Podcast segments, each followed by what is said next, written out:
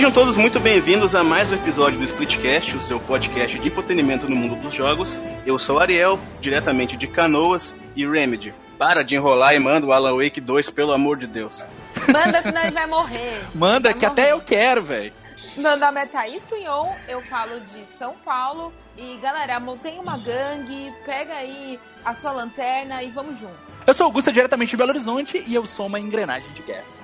Bom, eu sou o Luiz, diretamente aqui de Halmstad, na Suécia, e eu preciso de uma coleira nova pro meu Legion. A minha, a minha corrente atual arrebentou e ele tá solto por aí. Cuidado, pessoal. Meu Deus, Que isso, direta- Perigo soltou lá na. Suécia. Cuidado, vikings. atenção. E como vocês devem ter percebido, estamos quase todos reunidos. Infelizmente o Daniel não vai poder participar hoje porque a vida adulta cobra um preço do indivíduo. Boletos. mas, mas temos um convidado muito especial, Luiz Costa, como vocês devem ter percebido, Uh! da Suécia. Primeiro convidado Obrigado, internacional. Primeiro convidado viking. É Diretamente, representante internacional, gente. diretamente Eu do não achei anime nenhum- Vilã eu Saga. achei- Eu não achei nenhum E, viking e o ainda por contato, hein? O contato para as moambas da Europa. É, É verdade. exatamente. Ô Luiz, olha com cuidado e procura o Tecnoviking. Hum, vou dar uma olhada nisso, porque é que o problema é que, tipo, eu tô percebendo que os suecos têm um pequeno problema. Eles não são gamers, e isso me entristece muito. E hoje mais um episódio, o de número 34. Opa, aqui quem tá falando é Augusto, e você percebe que o Ariel fala episódio 34, sendo que na verdade esse episódio é o 33. Tá lá na capa do episódio. Pois é, o que que aconteceu? O Ariel não estava errado.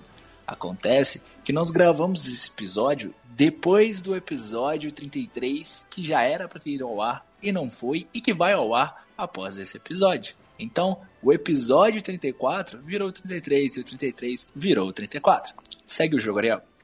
Um, um Now Play repleto de lançamentos.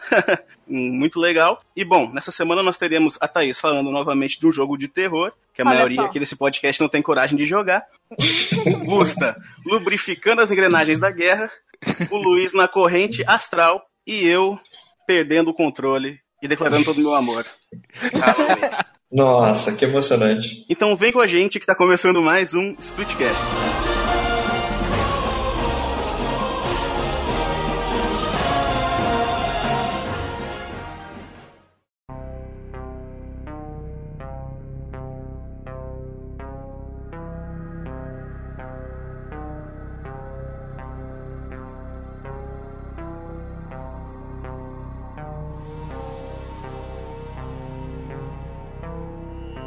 Bom, galera, hoje eu vou trazer pra vocês um joguinho que saiu aí no final de julho deste ano, chamado The Blackout Club. Ah, esse é um joguinho de terror. Eu, assim, ao meu ver, ele tem até uma, uma pegadinha aí de um survival horror por conta de uma escassez de recursos, porque você precisa desviar sempre dos seus inimigos e tudo mais. E ele é um co-op online em primeira pessoa. Veja só vocês, eu, eu Thaís, jogando um co-op online, não é mesmo? Olha Logo só. eu. Olha que só, nunca hein? defendi.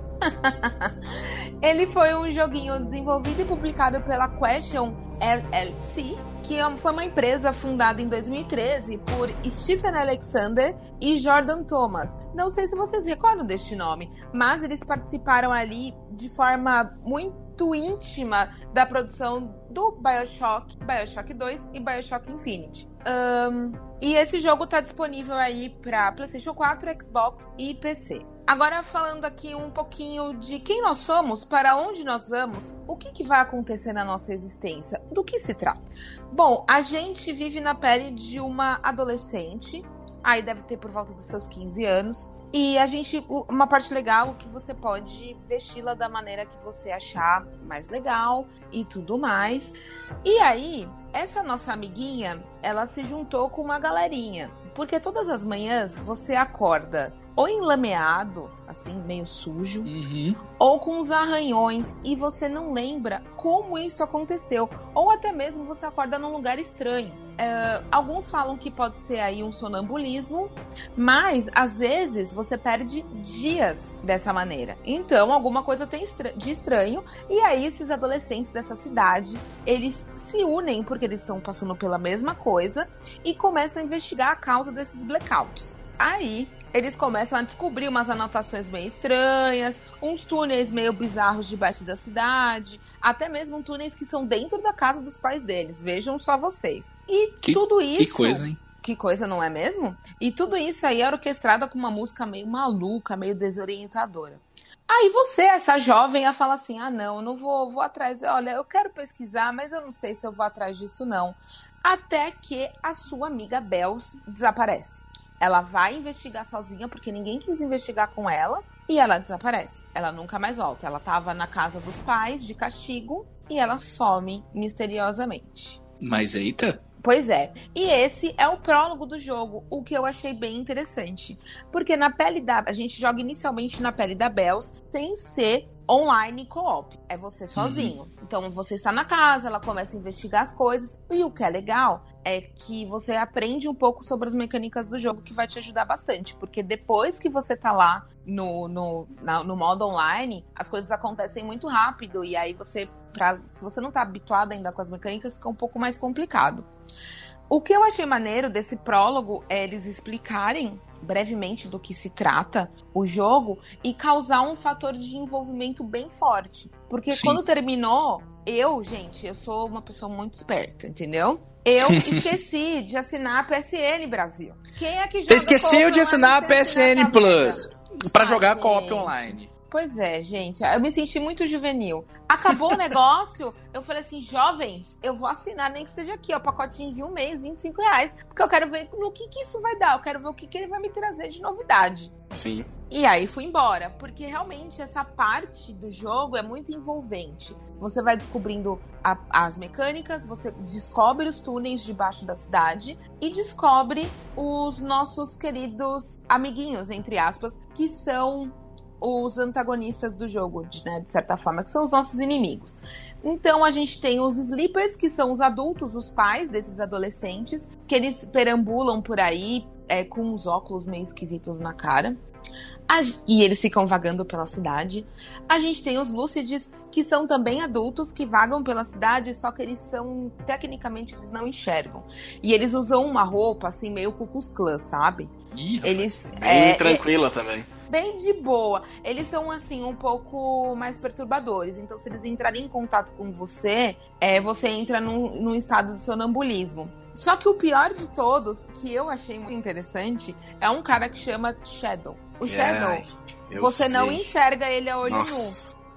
Você só enxerga o macabro Shadow. demais isso. Muito! Você só enxerga o Shadow de olhos fechados. E aí forma uma um formato de uma pessoa todo em vermelho. E assim, aquele formato de pessoa todo em vermelho vem chegando E perto a de você. você fica meio ser- cinza, né, Thaís? Ela Isso. fica meio, meio avermelhada, meio cinza. É, é. Uhum. E, e eu achei isso muito maneiro, porque é uma mecânica totalmente diferente. Nova, né? Eu nunca tinha, Totalmente. tinha visto. De repente, É. naquele jogo em que a personagem é cega, até dá pra ver Exato. alguma coisa parecida. Mas é algo que não é muito explorado. Exato, e em alguns momentos, pra você escapar do Shadow, você realmente precisa fechar os olhos e seguir em diante. E se Você pode- cagar de medo, né, Thaís? Porque, Sim, porque Deus. você não enxerga mais nada. Você enxerga, tipo, Sim. uns passos no chão, porque ficam uns, tra- uns tracejados no chão pra te ajudar a se mover pela cidade quando você se perde. Mas, de modo geral, essa é a forma que você tem pra escapar do Shadow. E também quando você tá dentro de uma casa, tu não consegue ver se ele tá numa parede, né, Não, próxima. ou- É bem Não complicado, dá. nossa.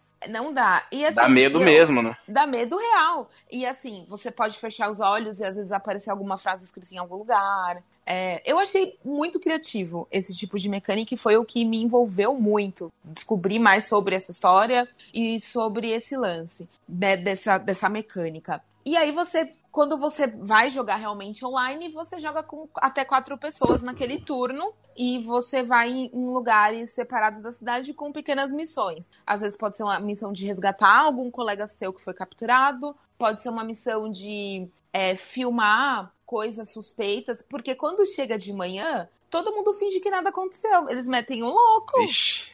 Olha lá, pessoal, o povo mete o louco. Então, quem vai acreditar Pessoal é nas crianças, esquisito. tecnicamente nesses adolescentes, né? É muito doido. é muito maluco. Ninguém vai acreditar neles. E é legal como Então, É legal Pode- o quê? É Pode legal falar. como esse jogo ele, ele vai pra uns lados bem diferentes que a gente não tá acostumado, né? Até no, na, na mecânica do terror e também no, no gameplay, né? Co-op online, que tipo, não é muito comum também. E eu Exato. tô curioso, eu quero o Beto falando mais sobre o co-op, porque Eu acho que você fiquei vai bem gostar. curioso. né? Porque assim, você entra numa sala, né? Quando a a- logo de começo, você, como eu falei, você vai colocar as vestimentas na sua personagem como você achar melhor, e conforme você vai evoluindo de levels, você ganha como se fosse um dinheiro, que é uma moeda de troca pra você trocar as roupas, essas coisas básicas que já tem em vários jogos desse modo. Ah, você desenvolve habilidades maiores, que é ah, melhorar a minha capacidade de correr, melhorar a minha capacidade de desmaiar uma pessoa. é, e coisas. Usar drone, gente, é- a cidade é super tecnológica, então você pode usar drones pra saber onde eles estão. Você pode também ter a habilidade que você pode ligar para um sleeper, né? Que é o, o adulto que tá lá meio sonâmbulo, e despistar ele do lugar que você quer passar. Então são habilidades que você vão desenvolvendo.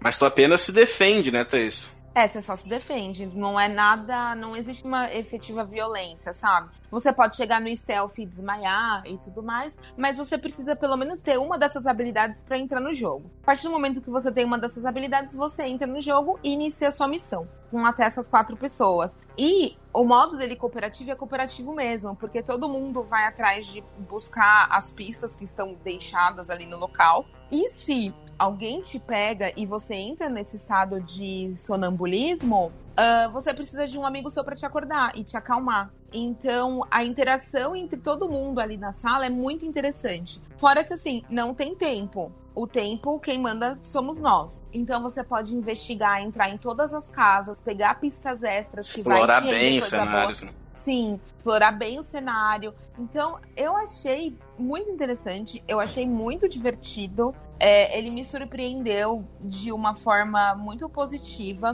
É, como ele é um jogo procedural, então todas as noites são diferentes. Então eu posso jogar várias, várias rodadas no mesmo setor da cidade e nunca vai ser igual. Então vão ter pessoas posicionadas em lugares diferentes, vão ter missões diferentes. É, o que, assim, não deixa não faz com que a gente enjoe. E claro, conforme vão abrindo novos pontos na cidade, as suas missões vão ficando cada vez mais complexas. Ahn, Tem uns modos diferentes também, né, Thaís, no online, né? Eu vi que tem tipo um modo traidor, alguma coisa assim. Tem, tem o modo traidor. Depois que você libera um. chega num certo nível, você pode virar aquele jovem que eu falei que usa a roupinha da Ku Klux Klan. Você pode virar o Lucides. e aí você vai lá atrás das, dos pobres teenagers. E você pode falar. Você pode. Se eu entendi muito bem, você meio que se infiltra no negócio e fala e acha as crianças e ferra com a vida delas, com a gangue delas. Então tem esse modo também, mas ele é liberado mais pra frente. Uhum. Mas é isso, galera. Eu achei ele bem interessante. É, a única coisa que eu sim, eu fiquei um pouco meio, poxa, que triste. É porque ele tem uma história tão interessante naquele prólogo que eu gostaria que eles desenvolvessem ela de uma forma melhor. Eu entendo que num jogo co-op online é um pouco difícil fazer esse desenvolvimento, né? Sim. Mas seria interessante abordar um pouco mais, porque a história é muito boa e eu gostaria de saber mais sobre. Né? Então, essa coisa de, infelizmente, é aquele jogo que a gente nunca termina, porque ele é um co-op online. E as coisas acontecem de modo procedural e acabou. Nossa, isso é, isso é uma pena mesmo, né? É uma pena. Assim, o que acontece é, você tem um notebook e você pode ler novas anotações, sabe? De coisas que eles encontraram e vai meio que juntando as pecinhas. Mas Uhum. eu, sei lá, eu gostaria de ver um final. Uma história disso. mesmo, né? Exato. Talvez, Pena. quem sabe, Parecia promissor mesmo. parecia promissor. Falei assim, poxa, né? Quem sabe aí, Question, vocês não avaliem a possibilidade de fazer um jogo né? sem ser online. Ou uma DLC contando Ou pelo, É, mesma uma DLC. ou pelo menos com um modo single player que, que conte melhor isso Porque e ele foi desenvolva um bem avaliado, né? É, sim, ele tem boas notas. Ele Sim, bem- porque bem ele é avaliado. muito divertido, ele é bonito, ele tem uns gráficos Sim, ele muito é bonitos. bem bonito. E assim, pra quem jogou BioShock, vai ficar muito, muito similarizado com o estilo de jogo, sabe? O estilo de posicionamento lá do, do FPS, o movimento do personagem é muito ágil, que nem no, no BioShock. Oh, isso é Então, bom, isso é bom. É, ele é muito ágil. A nossa personagem é muito ágil. É lógico que ela tem uma barrinha de energia que, por exemplo, se você correr com ela demais, uma que você vai acordar todo mundo e os caras vão vir atrás de você e você não quer atrair o Shadow pra perto de você. Sim. E outra Sim. que ela não. Se você né, não for liberando lá na pequena árvore dela de, de evolução é, mais estamina, etc., ela se cansa depois de um certo período. Mas eu gostaria de ver mais assim sobre explorar essa história, porque ela parece ser muito boa. E por mais que seja um co-op online, eu queria ver mais, sabe? E o mais interessante também é que eles estão sempre trazendo melhorias pro jogo. Então. Importante. Ele tem, ele tem legenda em português, alguma coisa assim, Thaís? Ele tá totalmente em inglês. Infelizmente, Hum. ele tá totalmente em inglês. Passa um Mas pouco. eu vou dizer pra vocês que é tudo muito simples e muito claro, sabe? O É um inglês fácil de entender, né? É bem fácil de entender. O seu objetivo fi- fica sempre marcado no cantinho da tela. E ainda por cima tem aquela ajuda Você tá preço mapa, cheio, sabe? Thaís? Ó, ele, ele tá saindo por 91 reais aqui na PSN. Olha. Eu acho, acho assim, é um pouquinho caro, né? Não sei. Hum, pouquinho É, dependendo. É, talvez compense. Eu, eu acredito que ele deve entrar numa promoção aí de Halloween, por exemplo. É um forte candidato. Mas é assim, gente, é um jogo bem divertido. Eu fui dormir ontem, uma e meia da manhã por causa dele. Não recomendo. Nossa. Trabalho, azar, né? Azar o trabalho amanhã. Não recomendo. E outra coisa que é legal que eu esqueci de falar: você pode juntar a sua gangue, gente. Você- vamos, vamos se unir. Se juntem comigo. Vamos lá. Porque, olha, vamos procurar aí, Thaís Tunhon, tudo junto. Vamos, vamos nos unir e vamos jogar juntos, porque eu quero muito ver como funciona jogar com os amigos. Acho que deve ser muito divertido.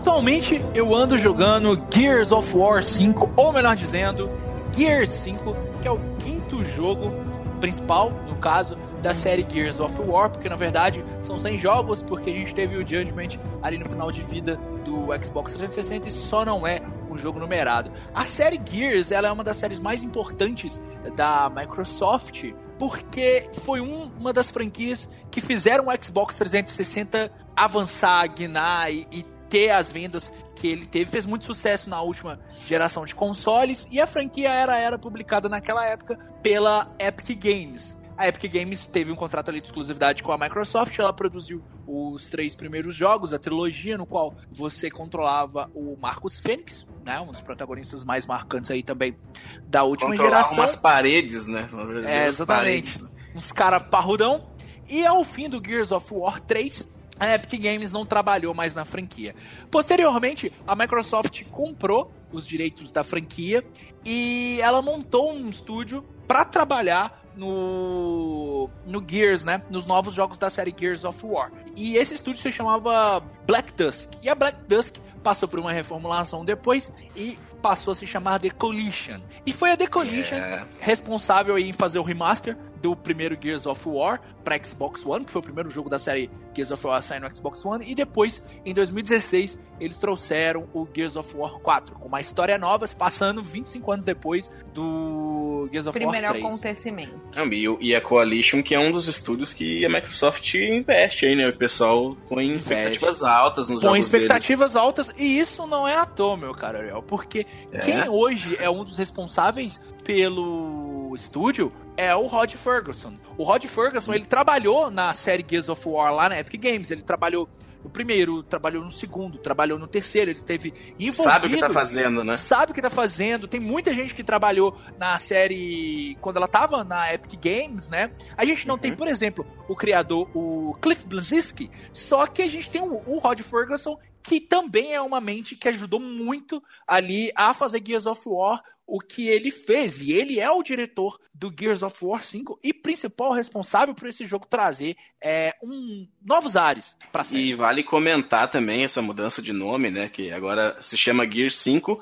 A franquia ainda é Gears of War, né? Sim. Mas a franquia Gears of War vai ter mais uh, derivadas, podemos dizer assim, né? Agora vai ter Gears Pop, vai ter É, teve o Gears outros Pop, tipos. vai ter o Gears Tactics. Tactics, exatamente. um- e por um isso essa tático. mudança também, né? Teve essa mudança, né? Agora o jogo se chama Gears Visando o mercado, né? Até porque É. a gente chamava já de Gears. Ah, eu sempre chamei de Gears. Eu, eu achava Né? muito. Igual, Mas- por exemplo, Metal Gear. Eu sempre falei Metal Gear. Eu quase nunca falo Metal Gear Solid. Uhum. Mesmo A que gente já sabe do que se trata, né? A gente já sabe do Sim. que se trata. É.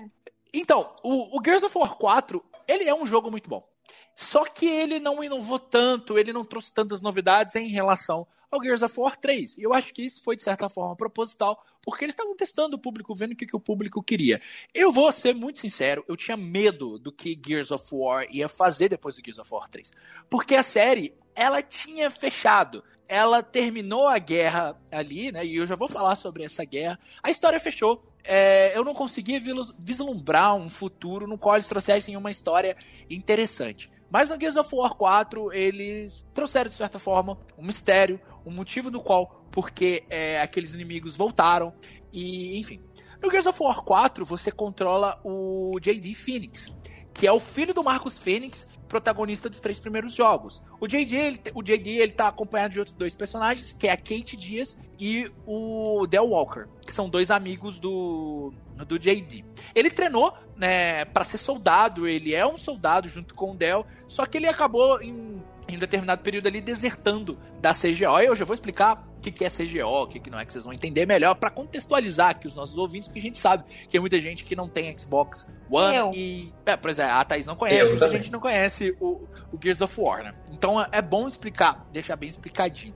Ele desertou ali, só que em uma das suas missões com seus dois amigos, eles acabaram encontrando umas criaturas esquisitas que invadiram a vila da, da Kate. E acabaram sequestrando a mãe da Kate. E essas criaturas eram muito parecidas com os Locust, que foram é, a raça que travaram a guerra com os humanos po- pelo planeta Serra nos jogos anteriores. E para isso, o JD, para conseguir achar a mãe da Kate, ele vai atrás do Marcus Fênix, o pai dele, no qual ele não tem uma boa relação. E junto com o pai dele, com a Kate com o Del, eles partem uma jornada para descobrir o que são essas criaturas e, e, e salvar a mãe da Kate. Mas ao término do Gears of War 4, a gente tem um grande mistério ali, é, é lançado um, um grande mistério, e a Kate, no, no quinto jogo, ela começa a ter dores de cabeça, né? A mãe dela acaba deixando para trás um colar, e esse colar é um colar de origem Locust. Ninguém sabe porque ela começa a ter dores de cabeça, começa a ter visões, e ela tá, tipo, de saco cheio daquilo. Ela tá realmente de saco cheio, é, e ela quer procurar respostas. E para isso ela pede ajuda do Marcus Phoenix, né? Que, que ele lutou e ele viu muitas coisas que aconteceu é, nos Nossa, jogos ele viu coisas anteriores. terríveis nos jogos E ela- anteriores. Sim, muitas coisas. E ela parte uma jornada pessoal junto com o Del, né? Rola umas paradas ali, eles têm uns, desen- uns desentendimentos com o JD.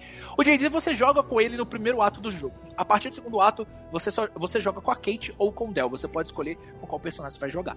E a partir dali, é- ele é, ele é bem legal, um dos melhores personagens da série já. Ele lembra um pouco o pai dele, mas quando era mais novo. O né? JD? Bem esquentadinho. É, não, mas o Meio Marcos era muito. O Marcos era uma pessoa muito mais inteligente. O Sim, JD, sim, ele é mais idiota. esquentado mesmo, né? É, ele é mais esquentado. Ele, ele tem aquela inteligência de tática de guerra que o próprio pai, o Marcos Fênix, tem a coragem que o pai tem. Mas o Marcos era um cara que ele. Era um não líder, fazia, né?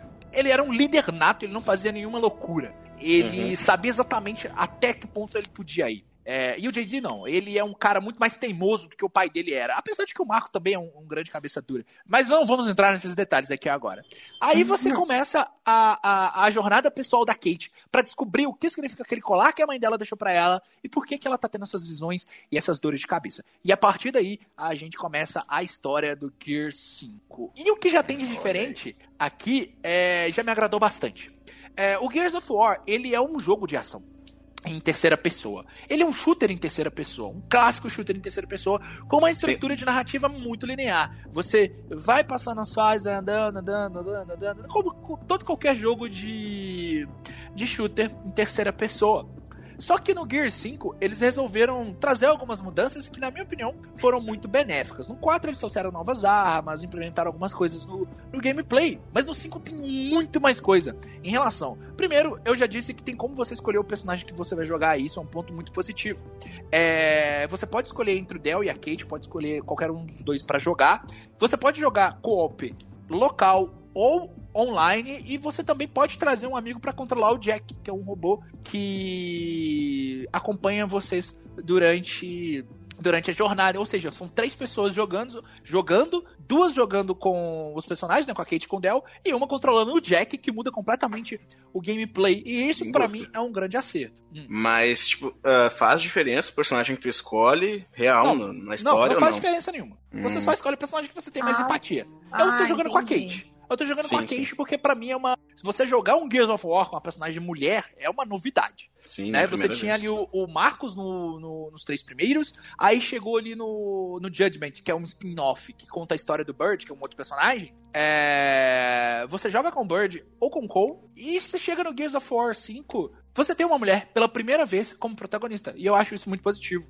Numa série que exala testosterona. E eles conseguiram, Gusta, dar essa, dar essa virada, assim, de. Não digo a virada de chave, mas mesclar um pouco mais o estilo do Gears, né, clássico, que Gears sempre foi um jogo que inovou em gráficos e em jogabilidade mesmo, como jogo de shooter, e mesclar isso com um jogo mais de história, assim, e Sim. exploração também, né?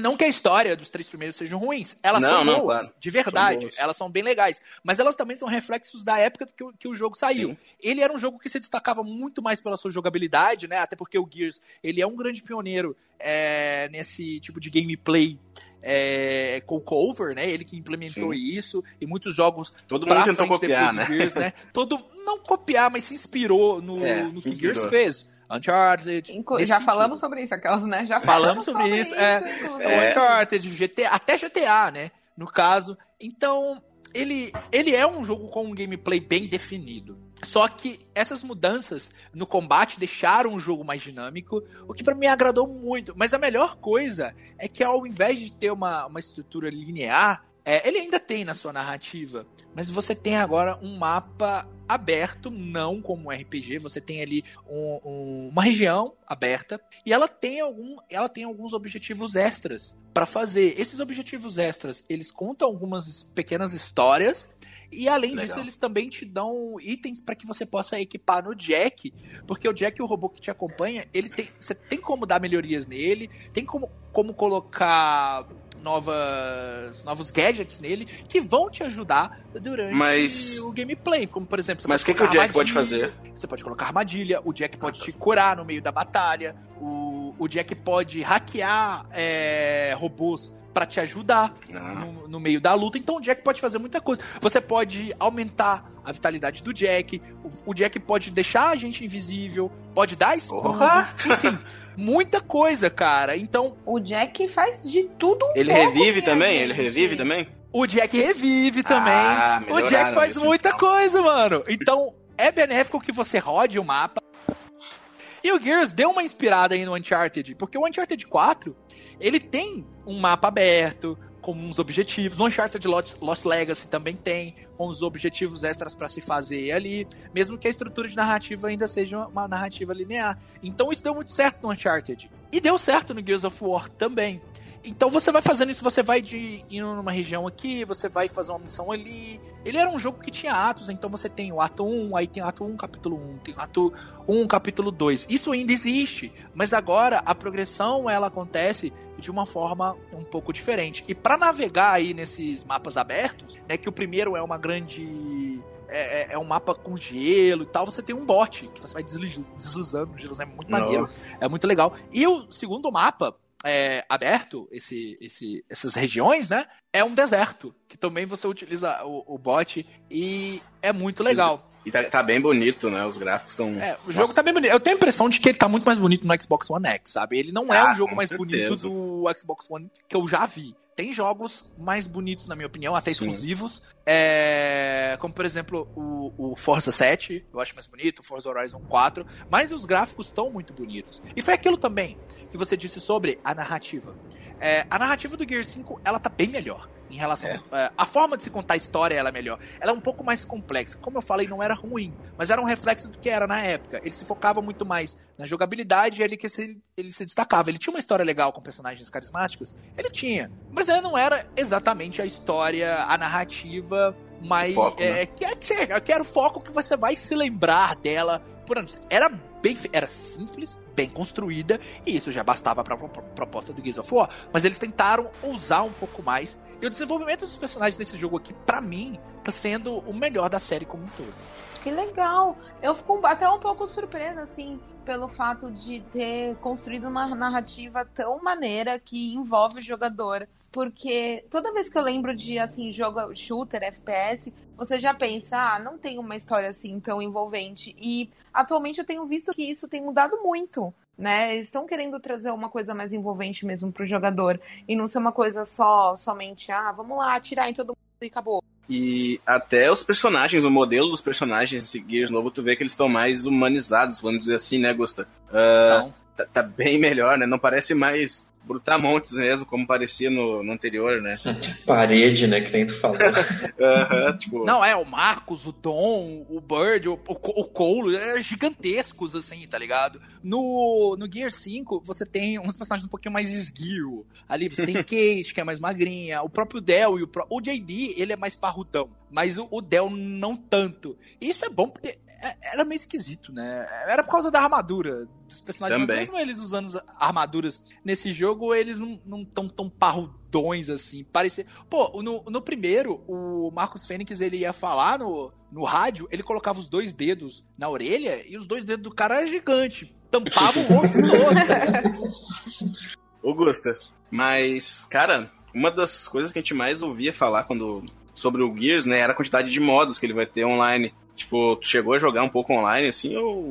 Não, não, eu não? vim aqui exclusivamente falar da, da campanha, que é o que mais me interessa. Não, que é o que mais me interessa. Mas eu vou jogar o modo Horda, que ele é muito divertido, Sim. que eu já joguei nos outros jogos, né? Eu tava inclusive jogando Gears of War 3 esses dias. Eu tava jogando o modo Horda, eu adoro esse modo. E depois eu vou brincar um pouco no online, mas tem muito modo online, tem para todos os gostos. Mas o modo Horda é o meu favorito, que é o que tem como você montar um time, você tem que proteger um perímetro, aí você vai colocando armadilhas, vai colocando umas coisinhas aqui, umas coisinhas ali. É meio rouba-bandeira, não é, Gusta? Não, tem, tem rouba-bandeira. Tem, não, e tem um novo modo também, que é o Fuga, que... Tem, mas eu não cheguei a testar. Porque que eu assisti o pessoal, assim, como eu não tenho console, eu falei, ah, vamos assistir uma live da galera jogando. Uhum. E aí eu tentei compreender um pouco desse conceito do modo horda, e aí eu fiquei meio, ah, parece um rouba-bandeira, mas não é muito bem um rouba-bandeira. É, é, uma equipe se defendendo de hordas de, de inimigos, né? Sim, e ela tem que se que preparando defesas para conter é. essas hordas. E a cada uhum. horda fica mais difícil, né? O, fica mais difícil porque vem inimigos com armas melhores, inimigos maiores. Mais então, inimigos. É, é, mais inimigos. Eu gosto desse modo porque é um modo que você joga. A horda, ela equipe, vem da, né? da máquina e você joga em equipe. E às vezes, quem não gosta de competitivo, né? Que não gosta de entrar nesse tipo de, de, de, de jogo de Team Deathmatch, Capture the Flag é, que é mais competitivo, vai jogar o modo Horda, que ele é tão divertido, você joga com seus amigos ali e, e, e tá ótimo, sabe? Não é pra galera do competitivo, eu acho que bom tem que ter, tem que ter essa opção, né? Porque Sim. às vezes você quer jogar o jogo com seu amigo ali, você não é da competição, você, você tem o modo Horda, que é muito divertido. Ah, é legal, Mas, né? É uma opção é a mais. É uma opção a mais. Mas tem uma coisa que me entristece muito nesse jogo. Ah, eu tô gostando não. do jogo, ele é muito legal. Inclusive, é um dos grandes acertos da Microsoft que tava precisando, né? De um, de um, Sim, né? de, um, um, grande acerto fora Forza, né? É. é... Ele vem bem avaliado, né? Apesar de ter outros jogos bons, né? A galera costuma dizer que ah, o Xbox não tem, não tem exclusivo bom. É tem, tá? Tem, tem jogo bom. O pessoal assim. pega no pé um pouquinho pega um pouquinho, dá uma exagerada. Um pouquinho, né? assim, um pouquinho. Eu, eu concordo que em relação à Nintendo Sony, a Microsoft está devendo. Claro, deixa de Só que ela também, vamos exagerar, ela também tem bons jogos exclusivos ali. É o caso do Quantum Break, que é o caso do Sunset Overdrive, então você tem jogos. E o, e o próprio Gears of War. É, mas o que me deixa entristecido aqui é que o jogo tá bem bugado. Assim, é, não chega a ser... Tá não é bug nível Witcher 3 e, e Skyrim. Né? O, Sim o Skyrim minha nossa. Mas o, eu já tive que reiniciar o jogo. Eu já tive que reiniciar o jogo quatro vezes. Porque Ah, deram, não, deram sério? bugs, deram bugs meio chatos. Um deles, eu tive, eu pausei o jogo. E na hora que eu fui pausar o jogo, o jogo não responde os meus comandos. Nossa, cara. Foi muito chato. merda. Foi muito bizarro. Em dois Um outro, deles, um, um outro bug que eu, que eu tinha visto que o pessoal tava comentando também era tipo, tinha um de, do loading. Exatamente. Aconteceu uma, aconteceu uma vez comigo. O loading ele ficou eterno, ficou carregando, carregando, tive que reiniciar o jogo de novo. E duas vezes que o nosso grande amigo Jack, eu precisava de um, de um dar um comando e o comando do Jack dependia, eu dependia daquele comando para prosseguir no jogo e o Jack bugou. Ele não queria. Nossa, isso é o que mais incomoda. Ele simplesmente não quis fazer. O Jack tava cansado, ele não queria mais participar, gente. Pode ser. Mas Tá o mais bom. engraçado, o mais engraçado é que eu tinha que colocar uma armadilha de choque, isso é bem no começo do jogo, eu tinha que colocar uma armadilha de choque no chão. Aí eu dei o comando. O Jack foi dar o comando, mas na hora de colocar ele bugou. Aí o Jack ficou entrando no chão e saindo, sabe? Meu. Foi muito esquisito. Não, e isso engraçado. prova que esse final de geração tá, tá exigindo dos consoles, hein? Tá exigindo Porque- dos consoles, assim. Jesus. é, tá é, é complicado. bem triste. Eu acredito que o Gears ele não rode a 1080p no Xbox One S, no Xbox One comum, né? Mas Uhum. não, não é algo que é um problema pra mim. É, tá, se estiver rodando a 900p, o jogo tá bonito, tá rodando a resolução legal, tô gostando do jogo. É só que É, eles vão One melhorar X essa questão Vão do- dos melhorar. bugs, né? Com certeza. vão melhorar, com certeza vão lançar um patch, uma atualização que vai melhorar isso daí. Mas não são bugs que que, que sejam um problema. Compromete muito. O que, que promete o, o jogo? Eu tive que reiniciar? Tive. Se ele tivesse deletado o meu save, como eu vi Nossa. gente falando, reportando na Nossa, internet, Deus. pariu, aí eu ia é, aí, aí eu ia estar assim, tipo, xingando, soltando marimbondo na minha boca aqui, xingando muito o jogo. Mas isso não aconteceu. É tipo, um outro bug que eu também vi o pessoal falando, mas acho que no, acho que o Gusto não deve ter experienciado isso porque ele não testou, ele não se aprofundou mais no, no online. Mas o que o pessoal tá falando bastante, tipo, ah, que tinha gente que, por exemplo, vencia a partida e era quicada pra fora da partida. Não sei como, tipo, Nossa. Tipo, tu ganhava e quicada pra fora. Ou, por exemplo, ah, às vezes tinha algum lag, assim, o pessoal tava tendo bastante lag também, que, ah, tu dava um tiro e daí, ah, quando vê, tipo, teu personagem passava, não pegava o tiro, mas depois dava o lag e pegava o tiro. Daí, ah, morria. Ah, pois é, e agora? Ele, E aí, ele, e o? Control, ele e o Control estão tão exigindo. É, Mas eu gostei. o... Teve uma galera falando também que os servidores estavam ruins, não estavam conseguindo entrar em partida nos primeiros dias de lançamento do jogo, né? Então, vamos melhorar isso aí, Microsoft. É que eu acho que, tipo assim, ó, ah, ah, tá, talvez nem seja da questão de exigir tanto dos consoles, porque como a gente está já entrando no final de geração, a gente vai ter o que? Vão ter as empresas aí correndo ah, que nem loucos para lançar os jogos ainda para pegar essa geração. Então está tendo muito lançamento numa janela de, de tempo muito curta. Então às vezes isso aí pode ser muito mais da pressa do que tu colocar coisa nos consoles que, que os consoles não não estejam aguentando na verdade. Então Sim. pode Não, ser concordo. isso de repente. Pode ser. Ah, com Pois é, certeza. se eu tivesse esperado um mêsinho aí, eu não sei como é que tá essa questão. Lapidar um pouco mais, né, o jogo. É, um mêsinho Até porque o jogo sai pra Game Pass, né? Já. Bom, mas é Pois que a gente sabe que o pessoal também ia cobrar bastante, né? Então, infelizmente, é, cara. ho- hoje em dia as empresas preferem lançar e depois no, no day one já lançar um patch de correção do que fazer o jogo certinho, né? Também. É assim, eu vou, fazer uma, eu vou fazer uma comparação com o jogo da concorrência do Xbox, então a galera aí do Xbox não fica brava comigo, tá? Mas o, o Uncharted 4, é, na época, não sei se vocês lembram, ele chegou a ser cancelado, cancelado não, adiado umas duas ou três vezes. A Naughty Dog foi a público falar, ele ia sair em 2015, em outubro de 2015, chegou mais ou menos ali Sim, sim, foi perto do adiado lançamento. muitas vezes. Foi Uhum. adiado, aí ele ia sair, eu acho que. Sei lá, eu acho que eles colocaram uma janela ali pra fevereiro de, de 2016. Ele não saiu, eles adiaram mais uma vez e o jogo saiu em abril de 2016. Mas o, quando o Uncharted 4 saiu, praticamente não tinha bug. O jogo tava redondinho. Eu não lembro de ter Sim. pego um Tava bug no jogo mesmo. tava redondinho, o jogo assim, rodando liso muito bem. Então sou muito mais a favor de que você atrase um jogo um pouco. Não, cara, não tem problema. Se for pra lapidar o jogo, se for pra melhorar o desempenho dele, atrasa. Não, não tem problema Mas nenhum. Isso também é uma coisa que. Como, nós, como comunidade mesmo, que, que gosta de jogar videogames, né? Temos que também aceitar um pouco mais quando a empresa demorar um pouquinho, né? pra- Com certeza. É, é um trabalho traiçoeiro, gente. É. Eu acho que assim, o, o, o jogo que eu mais senti problema disso, da questão da, dos updates, tudo, foi Days Gone. Nossa, Days Gone Days deu pra Gone. sentir mesmo. Eu Meu não peguei Deus, tanto é, bug. Eu não peguei Nossa. tanto bug, mas Não, é- é- pois é. bug. Eu também, eu também não peguei tanto bug assim, só que me incomodava que toda vez que eu me lembro que eu ligava o PS4, tinha uma atualização de tipo de 20 ou de 30 GB pro, pro Days Gone, eu ficava, E nossa cara, meu Deus do céu. ainda está saindo atualização pra ele. Nossa. E foi uma pena, porque eu acho, ao, ao meu ver, é, o fato de ter tanto bug no jogo acabou que a aceitação dele foi menor.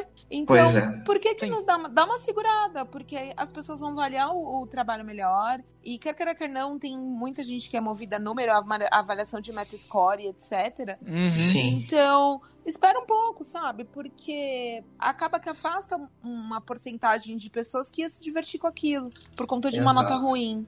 Quem não conhece a série Gears of War, vale muito a pena se você tiver um Xbox é, One aí disponível. Assina o Game Pass, tem todos os jogos da série lá. Dá pra você jogar tudo, cara, e vale muito a pena, porque Gears é muito legal. E o 5, especialmente, ele é um jogo que eles se permitiram é, ter novas ideias e mudar um pouco a fórmula do Gears of War. Eu vi- muito reviewer falando que o jogo não mudou demais, que não sei o que. Mudou sim, tá? O jogo tá, tá bem diferente. A experiência, ela. Por mais que o esconde, atira, não mude, mas, cara, isso aí é perfeito, funciona muito bem, não tem que mudar muito não. Mas de resto, o Gears, ele tá mais ousado, ele tá um pouco mais. Ele tá diferente e vale muito a pena você conhecer Gears of War, principalmente Gears of War 5.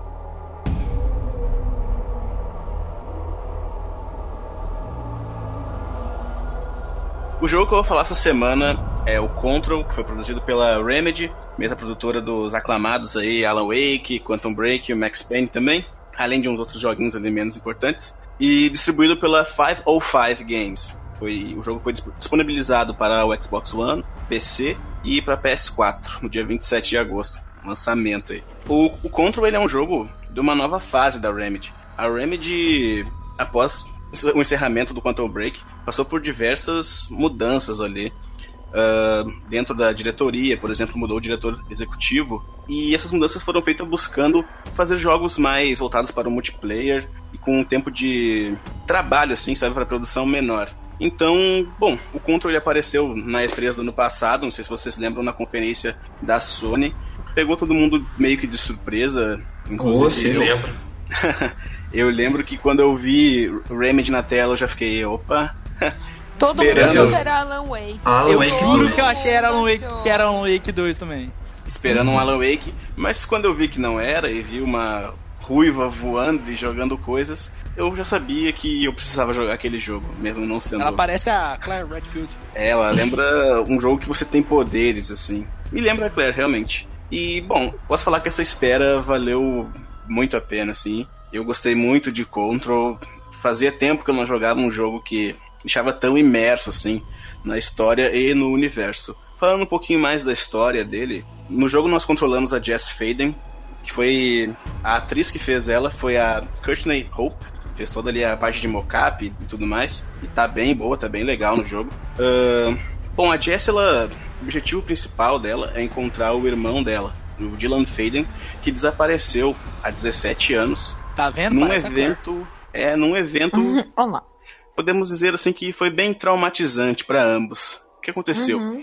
Eles encontraram um objeto de poder, que são objetos comuns do dia a dia que entraram em contato com, por algum motivo, com energias paranormais e aí se Uhum. tornaram meio que um portal para o outro mundo, sabe? E quando eles Eita. ficaram, é, exatamente. E quando Chuva ela de eita. e quando ela e o irmão dela entraram em contato com esse objeto de poder, meio que se abriu um portal e uma entidade saiu dali, duas na verdade, mas uma meio que deixou uma parte dentro na mente da Jessie. E foi essa mente que guiou a Jessie até o departamento, que é onde a gente se passa o jogo, né? É a antiga casa e eu posso dizer que a antiga casa com certeza é um dos cenários mais legais assim que a gente que a gente vai ver, sabe, sair nos games, com muito potencial para explorar. Mas na história ali, uh, quando nós chegamos no departamento, a Jessie não encontra ninguém ali e ela acha muito estranho. Mas aquela voz na mente dela diz para ela seguir explorando o local até chegar na sala do diretor. Chegando lá, ela encontra ele morto com uma arma ao lado dele no chão. E eita. a voz é outro eita. e a voz na cabeça dela diz para ela pegar a arma dele. Quando ela pega aquela arma, ela vê que aquela arma é um outro objeto de poder, chamado a arma do diretor.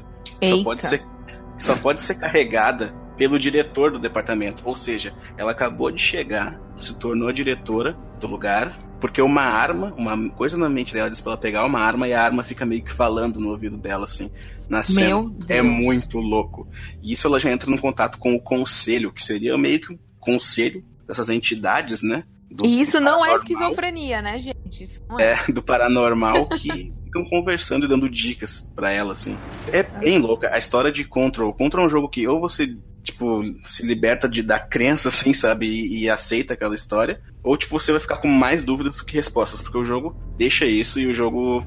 Ele exige que o jogador explore bastante, sabe? para saber mais da história. Mas ali no departamento, a Jess ela encontra outros sobreviventes que sobreviveram graças a uma invenção do Dr. Darling, que é o cientista do, do departamento, que é tipo um, um colete com uma, uma pedra ali, se eu não me engano, que protege eles da, da grande ameaça do jogo, né? Que é uma entidade que ela não tem forma assim, chamada o ruído. O ruído. O ruído é o ruído. O ruído, ok. Ele afeta os humanos de várias maneiras. E eles ficam o tempo todo meio que sussurrando, como se fosse um canto do ruído, alguma coisa assim, e isso deixa um clima muito tenso no jogo, mesmo quando tá num cenário iluminado, por exemplo. Dá uma, dá uma pegadinha, assim, meio de suspense, né? Isso. Sim. Essa parte eu e... achei. Tá, mas a Ariel, eu, eu só quero saber uma coisa: qual é o momento que ela pra terapia? Porque ela tá ouvindo vozes, tá vendo coisas de outro. Mundos. E ela simplesmente continua indo como se, tipo, tudo tivesse de boas.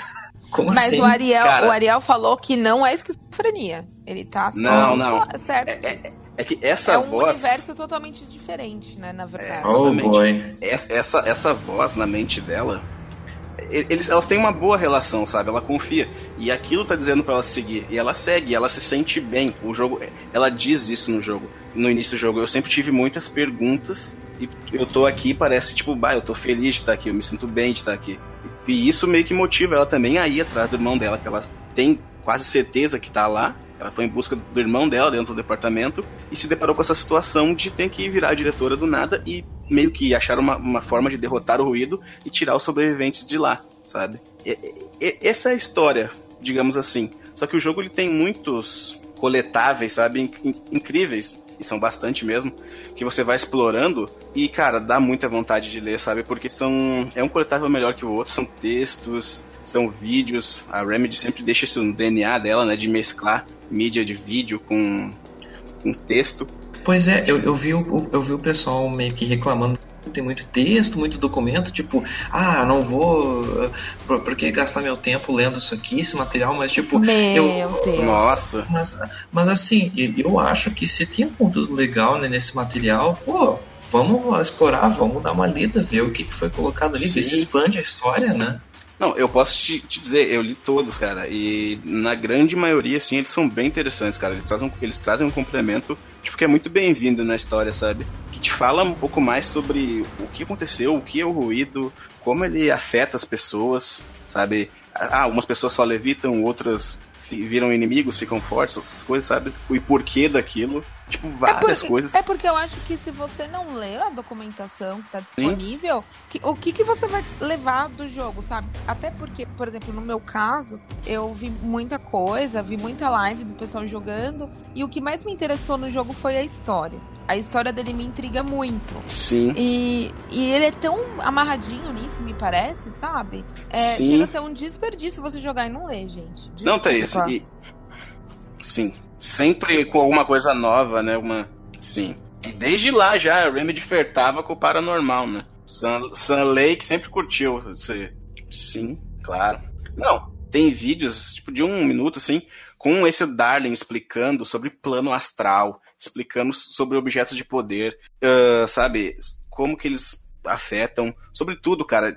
Tu vai pegando os coletáveis, alguns áudios mostram que os astronautas, que eram as pessoas que iam para esse plano astral, sabe? Que é, são os para-utilitários, pessoas que meio que podem ir para esse outro lado, porque entraram em contato com objetos de poder. Tem áudios que contam, tipo, como é que foi a experiência deles lá, sabe? Ah, e tem que documentos, maneiro. cara. E tem documentos. É que, tipo assim, bah, eu, eu, não quero contar muito detalhe de missão pra não Sim. tirar o.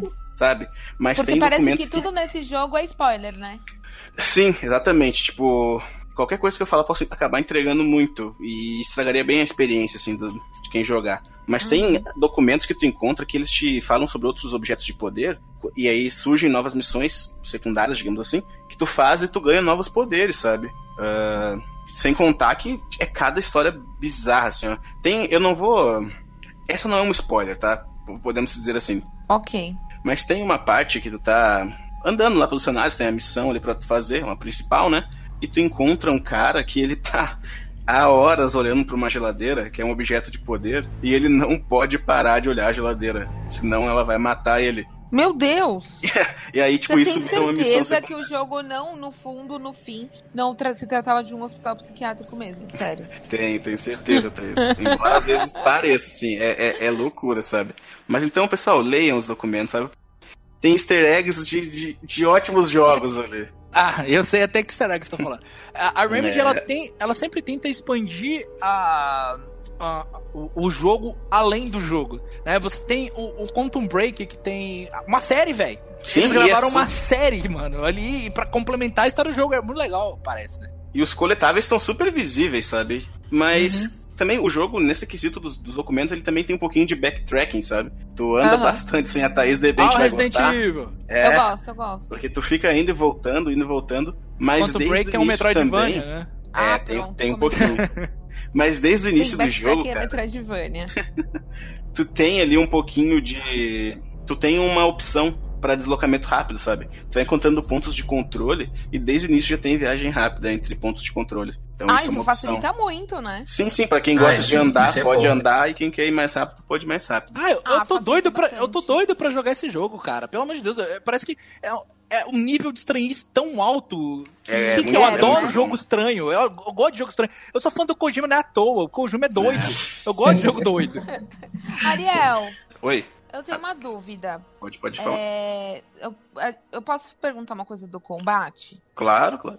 É, o combate, assim, algumas coisas que eu vi, ele me, me incomodou um pouco porque ele me lembrou aquela pegadinha meio do Alan Wake. Uhum. Que eu, por exemplo, eu tive muita dificuldade em mirar aquela lanterna, a arma ao mesmo tempo. E era muito ruim, gente. Sério, desculpa, gente, me perdoa. Mas eu, Eu compreendo não completamente o teu problema. Não Quem que trouxe a. Thaís?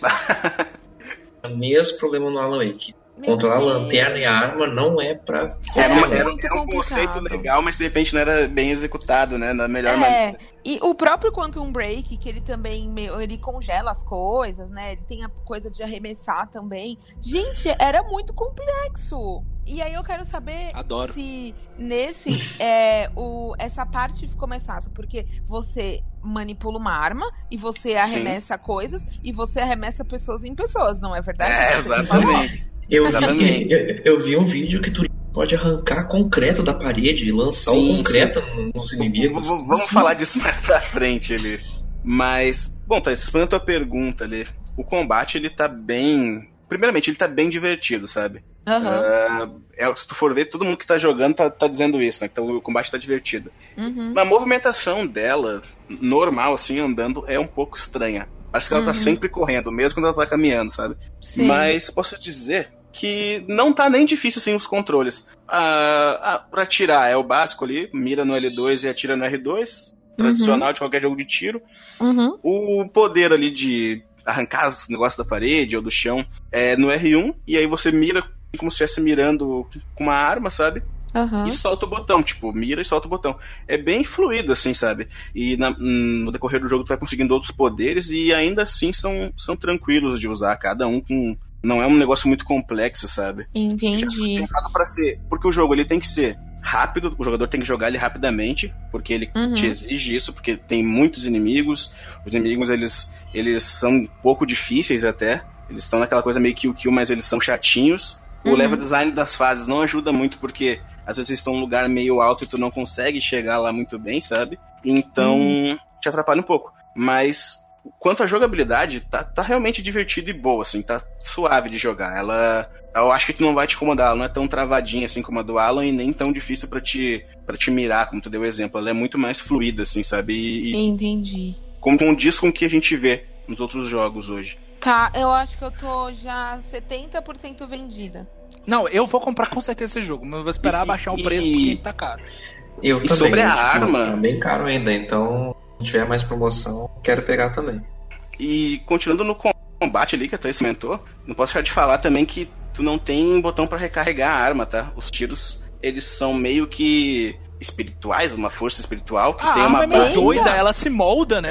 É, Ela É, fica diferente arma, ela- ali, ela toma umas ela formas tem- meio esquisitas. É apenas uma arma que vai alterando as formas dela, né? Eu achei Ou isso seja, muito o foda, negócio velho. vai que vai, né? Sim, Você sim. mete no gatilho e manda bala. E só que tipo, Só tu, tu não consegue dar arma, muito só tiro. tem um estilo de arma? É só uma, Não. parece uma pistola. Não, é uma arma e ela tem cinco variações. Ela se É, mas transforma, ela- Thaís. transforma. É tiros mutável. Bem legais assim. Olha só, que doideira, gente. Mas é- essa barra de, de, de munição, ela não é muito grande. E aí entra a parte do jogo te incentivar a ser frenético, assim, sabe? Tu tem que ir mesclando o tiro com os poderes. Só que a Uhum. barra de energia, que é o que ela usa para os poderes, também não é muito grande. Então tu tem que ir cuidando pra não abusar muito nos poderes e depois ter que atirar. E aí ficar sem bala e ficar totalmente vulnerável, sabe? Tu tem que usar um pouquinho de estratégia. Ah, Entendo. E sobre a arma, tipo, o Control ele sofre hoje também do, do meio que o mal, né, da, da geração, que todo jogo tem que ter conceito de RPG, mesmo quando eles não são tão necessários, né? Aham. É o caso, eu, eu acho que não não faria, não faz muita diferença. Durante o combate tu vai matando os inimigos e vai pegando meio que um- umas modificações, sabe? E elas têm níveis e algumas são bem inúteis assim, desnecessárias, mas tu vai botando elas na arma, tem algumas modificações também pra personagem e que deixam a barra de vida um pouco maior ou gasta menos energia. São coisas bem mínimas, sabe? Que não, não é tão necessário. Tem também uma árvore de habilidades ali pro jogador. Pá, tá ganhando pontos, aí vai aumentando mais a tua barra, vai aumentando a Aham. capacidade de poder, dano, essas coisas. Que Uhum. é legal, até certo ponto é. Só que o jogo, ele, ele foca às vezes muito nisso. Os mods, por exemplo, tem centenas, às vezes tá com o baú cheio e tem que ficar deletando um por um, um por um, sabe? É bem chatinho. Aí incomoda bastante. É. Uhum.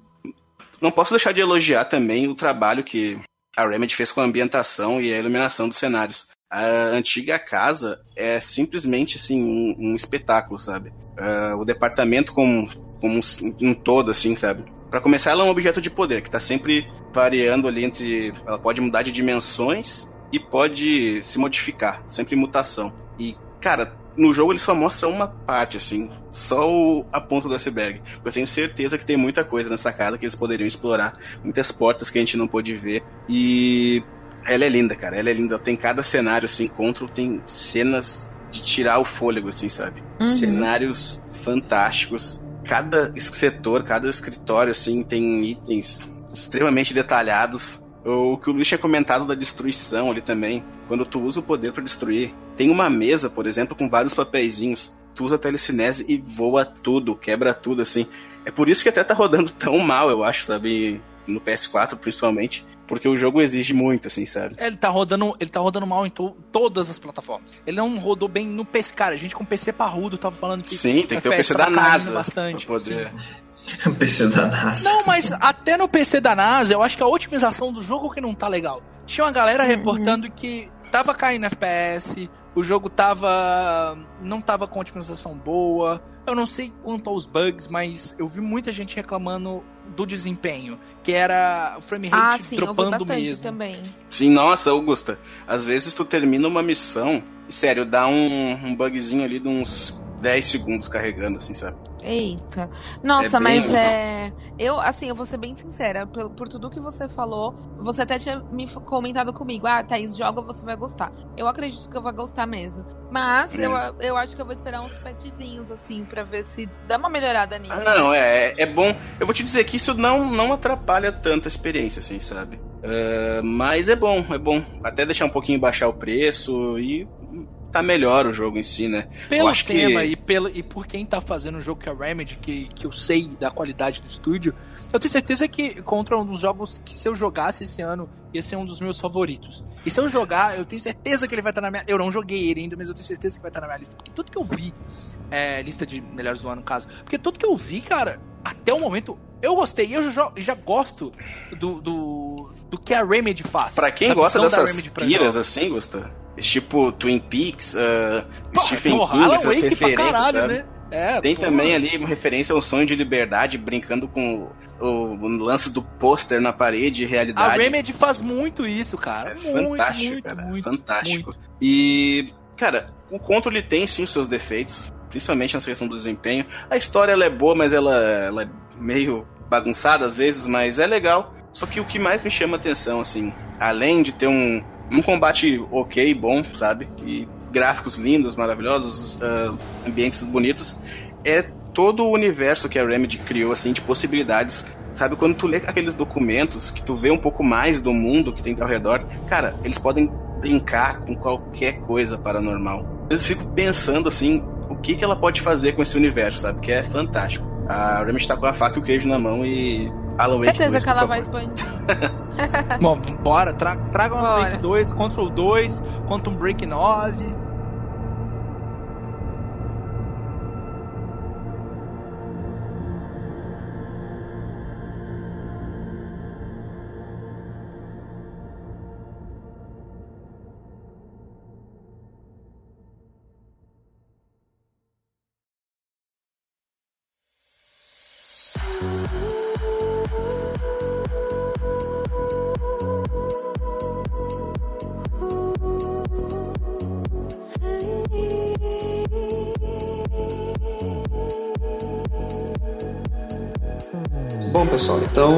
Vim trazer o Astral Chain, que é exclusivo da Nintendo, é, lançado agora no final de agosto.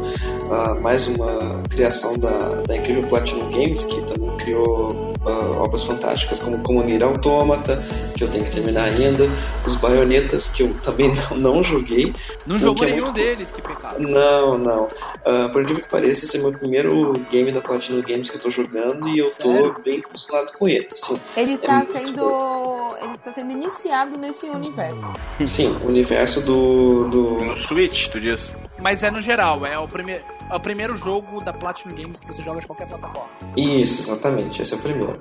Bom, ah, ah, ah, antes de falar do, do combate, né, que é o carro-chefe do, do, do Astral Chain, né, eu vou falar só sobre a história dele. Bom, basicamente é o que a gente tinha visto no trailer ah, quando a, a Platinum Games anunciou ele.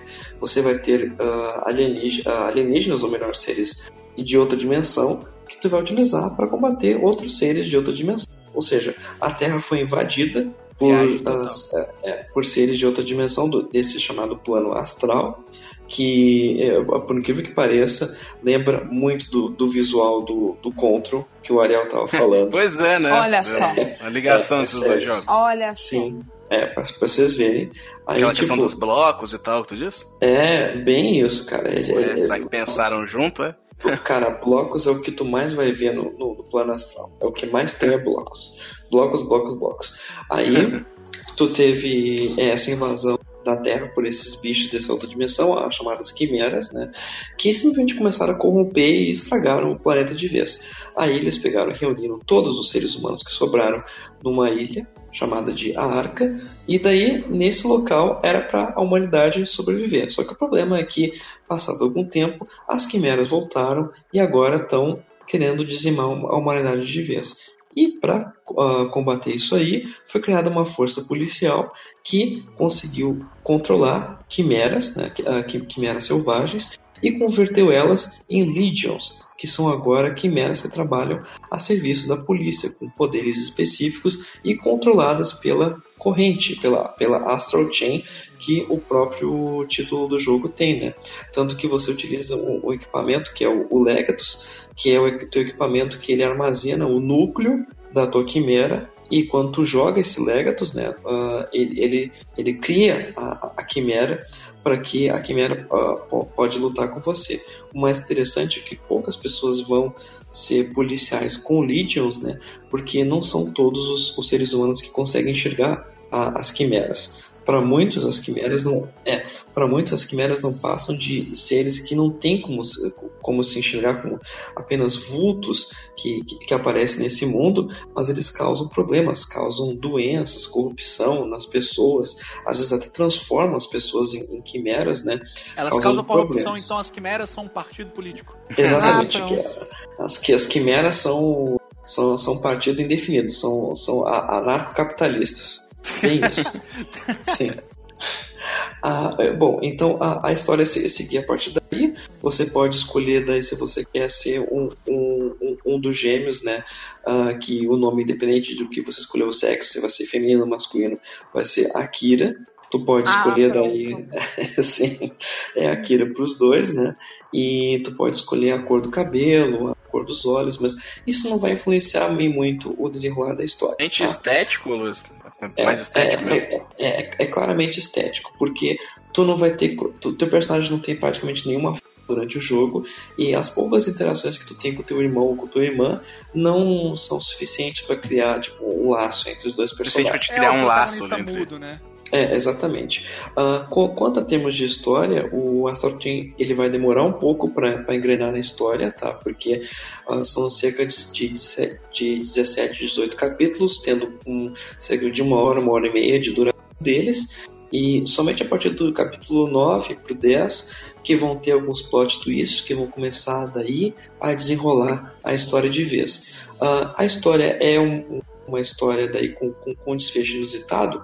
Não mas é interessante é no sentido de conseguir guiar bem, uh, de servir com um pano de fundo bem bom pro, pro jogo. Tá? Ou seja, ela uh, consegue entreter bem e, e manter o jogador interessado, né? Exatamente, ela consegue te manter até o fim. Bom, o, e daí a gente chega na, na, parte mais interessante do jogo, que é a questão do combate. O combate dele, você tem o que? Você tem a habilidade de controlar tanto o, o seu personagem, o, o seu o, o Akira. Uh, uh, aliás, uh, é o, o, o, teu personagem, porque eu tô falando Akira, mas, mas, na verdade Akira é o nome da tua irmã, do teu irmão. O teu personagem não tem. É, ele, ele, ele Ai, fica meio. Sem nome. Agora, agora eu tô ele, ele fica meio que sem nome. É, ele fica meio que sem nome, assim, daí tipo. Ele é ah, o policial, né? É. Você é o, o nome dele é The Police. Você é o Police. o jogo acabou pra mim agora, porque eu Ele canta hits. Não, mas você pode chamar Akira no seu coração. É, é verdade, o seu coração você pode chamar ele de Paulinho. É, ou você pode chamar. Você, você, pode chamar a menina de Jennifer e o personagem lá de Paulinho, ou Clayton e, e Cleusa. Inclusive, tu pode chamar ele de Joker também, se tu. Ah, é verdade, tá É o personagem é, do é Joker, Ariel. É. É, é Joker. É Joker. É uma brincadeira. É uma brincadeira. Não, aí então, o, tu tem o, o teu personagem, tá? E daí tu pode controlar ele como? Ah, bom, tu, tu, não vai ter apenas uma Legion durante o jogo Tu começa com uma, com, uma Legion, só que o teu personagem acaba descobrindo que ele pode controlar mais de uma, ele pode armazenar mais de uma Legion no, no seu Legatus. Então, com isso, tu vai adquirindo Legions novas ao longo do jogo, porque as Legions que pertenciam aos teus companheiros de polícia, elas simplesmente viraram rebeldes e voltaram a ser quimeras. Então agora tu pode uh, procurar elas durante a campanha do jogo e conseguir colocar elas por teu assinado. O mais legal é que tu pode trocar de Legions super rápido no, no, no, no, jogo, tipo, tu não tem que pausar, não tem que entrar em menu, não tem que fazer nada. Tu aperta um é, botão. Isso é bom pra, e... Pra manter o ritmo do jogo, da, da, batalha, né? Isso, isso. A batalha nunca é pausada, então tu sempre pode trocar de lead a qualquer momento, porque se tu vê que vai ter um inimigo que, que, que tipo, é fraco contra um ataque, por exemplo, da Legion de espada, ou tipo, tem um inimigo que tá, que tá no ar, ah, eu quero usar Legion de, de flecha, então. Mas não rola aquele de sentimento de, de, nossa, tem muito inimigo aqui que eu nem consigo mexer no menu direito, não consigo mudar. O jogo, ele. Não, não, não. o não combate é tem isso, fluido, tipo, mas positivamente também, né? Não, não, não peca no excesso. Sim, tu vai ter tipo no máximo assim uns 6, 7 níveis mas não, tu sempre vai ter o combate bem fluido que tu vai conseguir ver onde é que tá o teu Legion, o que que ele tá fazendo. E o mais legal é que tipo muitas pessoas pensavam que, ah, eu vou ter que controlar dois personagens, vai ser muito difícil. Não, o teu Legion tu pode controlar ele à vontade, só que se tu não fazer nada com ele, ele vai atacar automaticamente os teus alvos. Então tu não precisa se preocupar com isso. O teu Legion vai ficar lá, vai atacar os teus alvos e tu vai ficar bem de boas assim, sem problema nenhum. Tu pode usar o teu, os teus, as tuas armas que tu quiser, a tua, o, o teu. Eles chamam de, de, eh, de baton. eh, Seria tipo um, ele. um, um bastão de polícia. Eu não vou dizer que é o, é o, é o cacetete, porque não é o cacetete. É, um, É o um- cacetete, um- porra. Se é policial, você tem que ter o cacetete. Os inimigos não ficam gigantes, né, no, no Astral Chain, né? Hum. Que legal você bater em inimigos de outra dimensão com cacetete. É maravilhoso. Olha só. assim. Sim, tu, tu tem inimigos gigantes.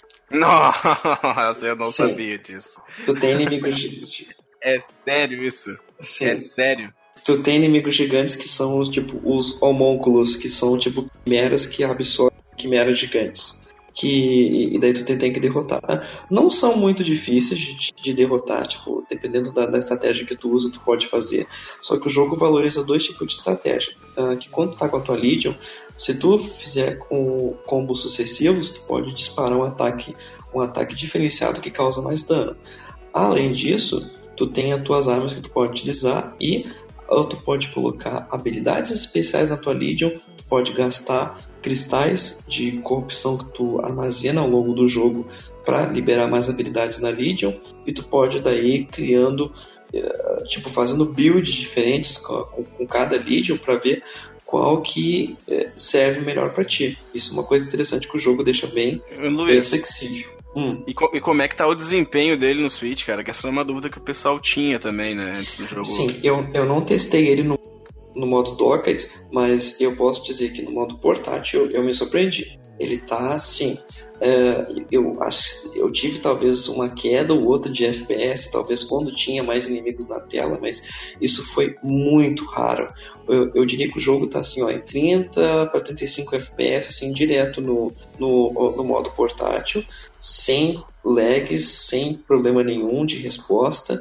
Ah, os tempos de loading são muito rápidos, então tu não tem que se preocupar com isso. E o jogo tá muito bonito também, sabe? É um, é um jogo assim, super É, parece que roda muito bem na É. tela do Switch, né? Fica bonito pra caramba. É uma, é uma surpresa até, né? Num, num mês de lançamentos que, que se tiver mais de quatro inimigos na tela o jogo já trava. Ou loading- loadings eternos, né, cara? Vem o Switch não. com um jogo lindo e, e rodando bem. Senti, eu senti um desabafo aqui, Ariel. um pouquinho. No caso do Astral Chain, né? O Ariel tá falando do Control e do Gears of War, né? Mas o, Não no, é caso verdade. Do, no caso do Astral Chain, é um jogo que ele foi feito pra plataforma, pro Nintendo Switch, foi pensado pro Nintendo Switch. O, o Control ele saiu pro PS4, pro Xbox One e pro PC. E o. E o Gears of War, né? O Gears 5, por mais que ele seja um jogo exclusivo Microsoft, é, para console ele só tem lá pro Xbox One, mas ele saiu também pro PC através do- da loja do Windows e pro pra Steam. Então ele acabou saindo para duas plataformas, né? E Sim. eu vi uma galera falando que ele tá melhor até no PC do que, do que no videogame. Então o Astral Chain ele leva essa vantagem porque ele foi pensado apenas pro, pro Nintendo Switch. Sim, né? Sim, sair claro. Isso faz toda a diferença. foi utilizado faz Não, e, e a gente vê uma galera, tipo, fazendo reviews negativas sobre o jogo por conta disso, né? Por não. É, o, é, o, o Astral Chain saiu um, um dia antes, assim, um- mais ou menos uns dois dias antes. Ele estava saindo direto com review de 9, 10 no- nos lugares. Aí quando vê, começou no Metacritic, por exemplo, a aparecer ah, ah, nota zero, nota 3, assim. Mas o, que que era? É, porque era é, re- review bombing. Tinha gente de outras plataformas que estavam pé da vida, porque o Astral é exclusivo da Nintendo, que estavam dando nota zero pro jogo. Mas, gente, a, Ninte- a Nintendo A Nintendo lá, investiu, ofereceu- né? Investiu, Sim. ofereceu uma grana pros caras trabalharem pra eles, fazer um jogo pra plataforma deles, eles aceitaram e fizeram o jogo, gente. Não- existe nada de, de anormal e, e, e Sim. antiético aí, gente. Tu, como um fã da, da Nintendo, aí, que eu, talvez uma das pessoas que mais gosta eu conheço, tu vê assim, no- por tudo que tu jogou, né? Que tu falou- comentou que tá jogando há 30 horas, já comentou comigo ali antes. é, tu vê a Chain como uma das grandes franquias assim, que surgiu agora, então, pro, pro Switch? É, é mais um grande exclusivo do, da Nintendo? É o melhor jogo de combate que tem ah, dentro do Switch.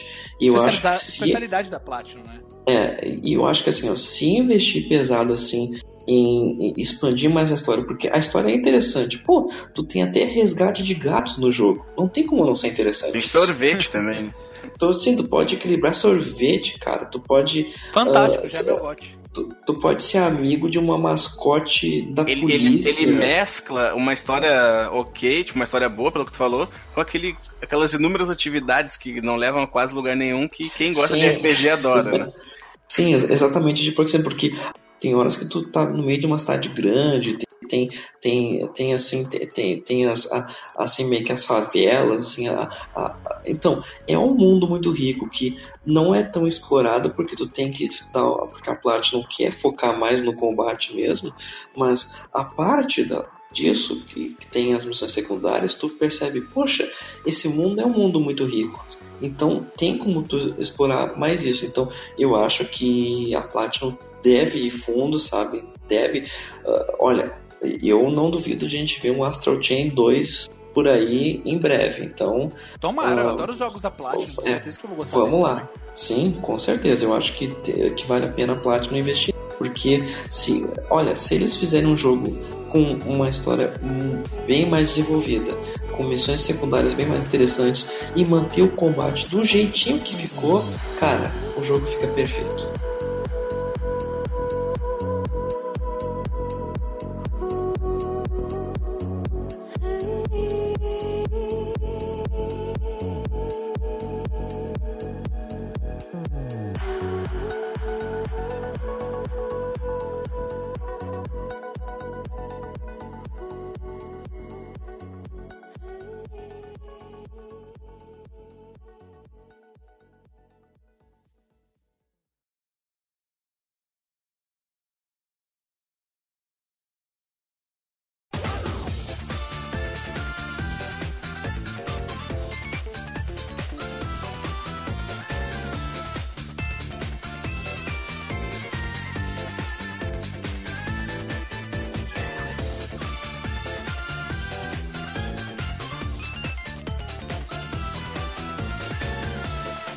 Eu não sei se você tá percebendo, mas tá faltando dois membros aqui agora. A gente tá sozinho aqui, né? A gente Só tá que, sozinho. aqui, cadê essa então- gente aí? Cadê, cadê a Thaís? Cadê o, o nosso convidado, o Luiz? Não, não tá aqui. E, e- Será que o Luiz saiu daquele banheiro que ele tava gravando? Talvez, talvez. E digo mais, eu acho que não foi uma saída. Aconteceu uma substituição. Ué, vem aí. Galvão, Diga lá, Tino. vai trocar. Cheguei porque agora a gente vai falar de joguinho que importa de verdade, que é joguinho de futebol. Claro. Agora, agora De sim. 2000 e 2019. Que é pra isso que a gente fez esse podcast, né? Pra falar de jogos de futebol, né? Na, na é, o que, é o que a gente costuma falar, né? Vamos falar de um jogo japonês obscuro aqui agora. Eu cheguei porque a gente recebeu aí, logo no dia da gravação do, do, do, do- restante do episódio, a gente recebeu um joguinho da senhorita Konami e vamos falar hoje de futebolzinho. E se a gente vai falar de futebolzinho, eu quero estar presente aqui. Então, agora nesse mês de setembro saiu o PES 2020, agora se chamando eFootball PES 2020. É Meio tosca né, essa decisão. Pra que Ah, você vai mas- mudar o nome acho da que esse- parada? eu não sei, esse, esse E ali ficou meio, olha só, esporte futebol, tá ligado? É, é, ninguém é uma, é uma mudança no, no É. foco, né? Pra- Meio que pra deixar claro, mas eu também concordo que, que talvez não, não houvesse necessidade, né, de fazer E isso. é um nome, é um nome feio, né? Eu Sim, sou a sim. favor de voltar ao Winning Eleven. Não, aí é. Mas Não enfim, tem saiu, competição com o Wing Eleven. saiu o PES 2020 e é, vamos por mais importante logo de cara, que é a jogabilidade ali do game. eu, eu sou um jogador de FIFA há anos. Tive contato com o PES durante a minha vida, mas era ali na casa do amigo meu, sabe? Ia jogar rapidinho ali, mas não tive o meu, meu Pro Evolution Soccer, sabe? Então eu fiquei anos jogando FIFA e, cara, jogar PES 2020 tá sendo uma experiência ótima para mim, sabe? Já adiantando. Porque meio que basicamente eu tô tendo que reaprender a jogar um jogo de futebol, sabe? Exatamente. Eu não sei se tá acontecendo isso com vocês, mas é uma experiência que eu não tenho desde que eu saí da geração PS2 e comecei a jogar FIFA. Sabe, quando tu saiu da geração de Bomba Pet e começou a jogar Sim. FIFA, que era Não, e bem mudou diferente. muito, né? Mudou muito. Não, eu, eu Jogava cheguei a jogar o, o PES, se eu não me engano, ali o PES 2010, no, no PS3. Que eu não, mas sempre jogando o FIFA junto também, né? E de, de, de 2011 pra frente sempre joguei o FIFA. E realmente, é, tem que se acostumar com as novas mecânicas, com o peso, né? Eu sempre buscava jogar um pouquinho dos dois e ainda preferia o FIFA nos outros anos, mas realmente o PES esse ano deu um, deu um salto grande na jogabilidade. Antes de eu migrar totalmente pro FIFA, o último PES que eu tinha jogado mesmo foi 2010. Mas eu costumava fazer que nem o Ariel, baixava uma demo do PES novo pra ver como é que tava a jogabilidade. Teve alguns anos que eu achei pavoroso, e teve alguns anos que eu gostei. Mas eu cheguei a jogar muito o PES 2018, porque ele tava no. Ele tá ainda, né? No Game Pass do Xbox. Então, assim, uns 3, 4 meses, 2, 3 meses atrás, eu tava jogando o, bastante o PES e tava gostando bastante. Ele já tinha melhorado. É, sim, é, é importante a gente 2000 falar isso aí também. No 2019, né? Já tinha melhorado no 2019. E, cara, vou te contar que deu um salto de qualidade bem grande em relação ao jogo do ano passado. Sim, Augusta, é, acho legal tu comentar, porque o PES, ano após ano, ele vem melhorando, né? Nem que seja um pouquinho. A gente vê o FIFA estagnado, há anos não, não se mexe. Às vezes até piorando, E- né? Sim, sim, até piorando. E o PES, por outro lado, mesmo que ainda não seja, não, não nesse O jogo, ideal. mas nos outros, o ideal, né, que não alcançasse o FIFA ainda, mas sempre melhorando, né? E eu vejo que esse ano realmente o PES chega pra, pra brigar, sabe? Sim. Disputar a atenção. Assim, eu acho interessante que o PES ele tem um estilo de jogo mais cadenciado, né, do que o FIFA. É, talvez, talvez cadenciado até demais em alguns pontos, sabe? É, o PES com certeza não é o jogo de futebol, eu digo PES 2020, né? Não é o jogo de futebol perfeito, longe disso. Não, longe, longe. Mas ele é um jogo diferente, é um jogo que você precisa chegar na área do adversário, ali na base do toque de bola. Então, uma coisa que eu tava pensando é que se o FIFA ele é o tipo do jogo que favorece um estilo Liverpool do Klopp, o PES é um jogo que vai mais favorecer um estilo Manchester City do Guardiola.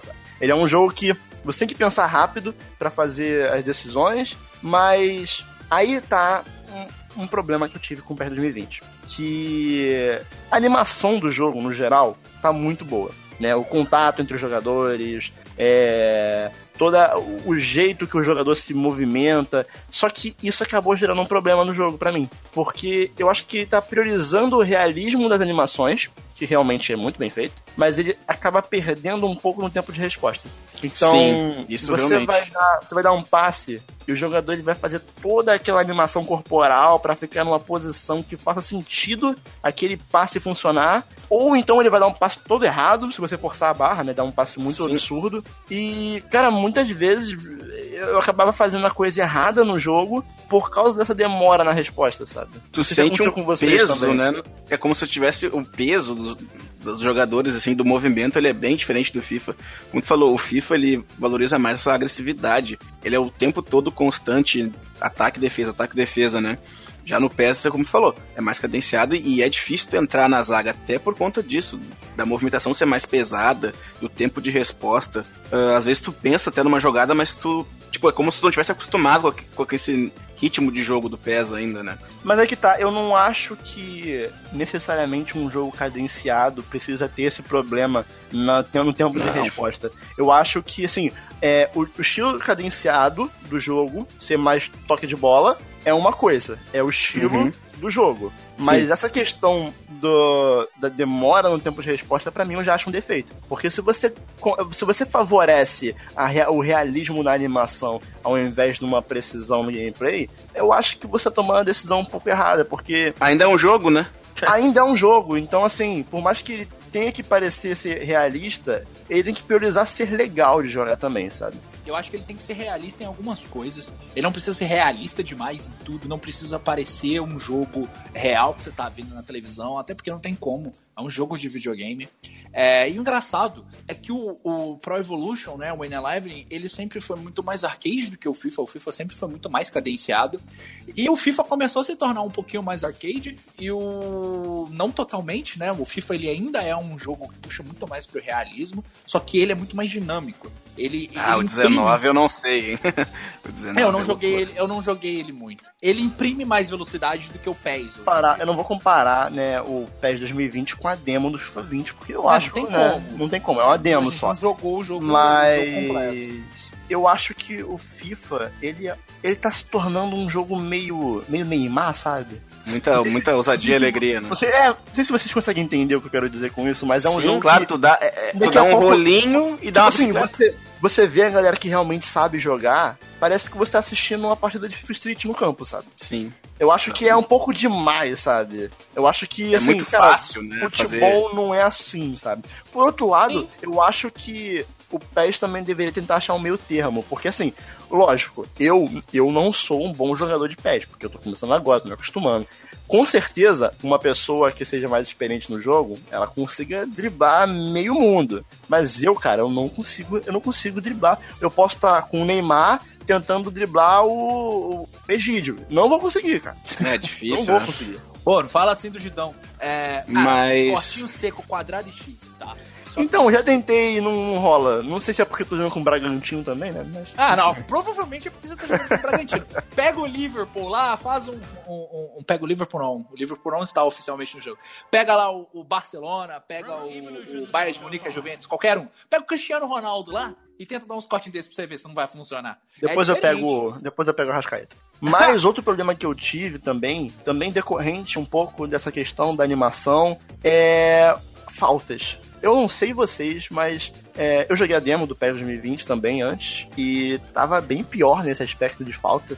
Todo encostão era falta, mas eu sinto que, por mais que eles tenham melhorado, ainda continua, sabe? De vez em quando rolam umas faltas assim que não existe, sabe? Por exemplo, você, você deu um estão pra frente, aí o marcador veio na direção do cara e aí a bola já tava na frente já, só que os dois caras se beijaram lá e falta. Os caras sabem que, que eu pensei nisso também. Tipo, até concordo que às vezes tem vários toques que tu fica da onde que isso foi falta. Uhum. Mas eu vejo assim, e meio que inevitável não comparar. O próprio FIFA, assim, tu vê às vezes uns toques dentro da área ridículos, cara. Que é pênalti, qualquer coisinha é pênalti. E eu vejo que pelo menos no PES 20, isso, isso de faltas bobas não aconteceram tanto comigo, sabe? Acontece. Uhum.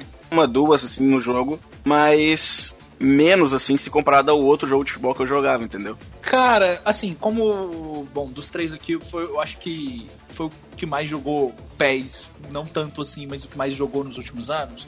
Eu vou te falar que o PES ele tem muitos problemas, tantos quantos, quantos FIFA tantos problemas quanto o FIFA. Só que o PES, eu vejo ele tentando corrigir os problemas e melhorar a experiência muito mais do que o FIFA andou fazendo nesses últimos Concordo. anos. Então, é, eu, assim, uma pessoa que joga PES já há muito tempo, só joga PES porque tem, tá, gente? A galera não joga só FIFA, né? Tem uma opinião muito mais completa nesse sentido porque tá mais acostumado com o, o jogo, com os outros jogos que ele jogou também. Só que eu vejo, eu, eu não joguei a demo do, eu não joguei muito FIFA 19, não joguei a demo do, do 20 ainda, enfim, provavelmente eu vou jogar o 20 para ver como é que vai estar. Tá.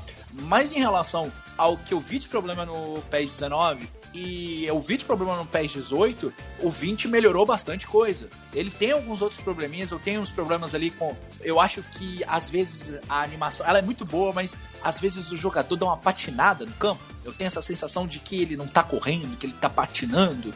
É muito eu, lento às vezes, né? E eu perco um pouco o controle da bola disso, às vezes isso me irrita um pouco. Só que não é nada que, que vá acontecer 100% do tempo. A coisa que melhorou bastante, cabecear é, no, no PES 19 estava um pouco esquisito. Você cruzava a bola, às vezes você não acertava. Eu também não sei se era eu que estava fazendo errado, só que eu tô fazendo bem mais gol de cabeça no, no PES 2020. Então, sei lá, talvez eles tenham melhorado mesmo. O problema que eu vejo assim que melhorou, tipo, ah, não tá perfeito ainda, mas melhorou um pouco, foi ali a questão da, da inteligência artificial, né, cara? Que preenche bem melhor os espaços agora, assim, no campo. Embora ainda tenha que melhorar bastante, mas no 18, assim, eu, nossa, eu me irritava às vezes quando eu joguei a demo, jogava na casa de outra pessoa, porque tu tocava e o jogador não acompanhava, cara. Às vezes tu ia sozinho pro ataque, assim, sabe? Isso ainda acontece, vou dizer que não acontece, mas uma maior frequência, assim, sabe? Porque isso me irritava bastante no 18, cara. Até comentei com um amigo meu que joga bastante peça.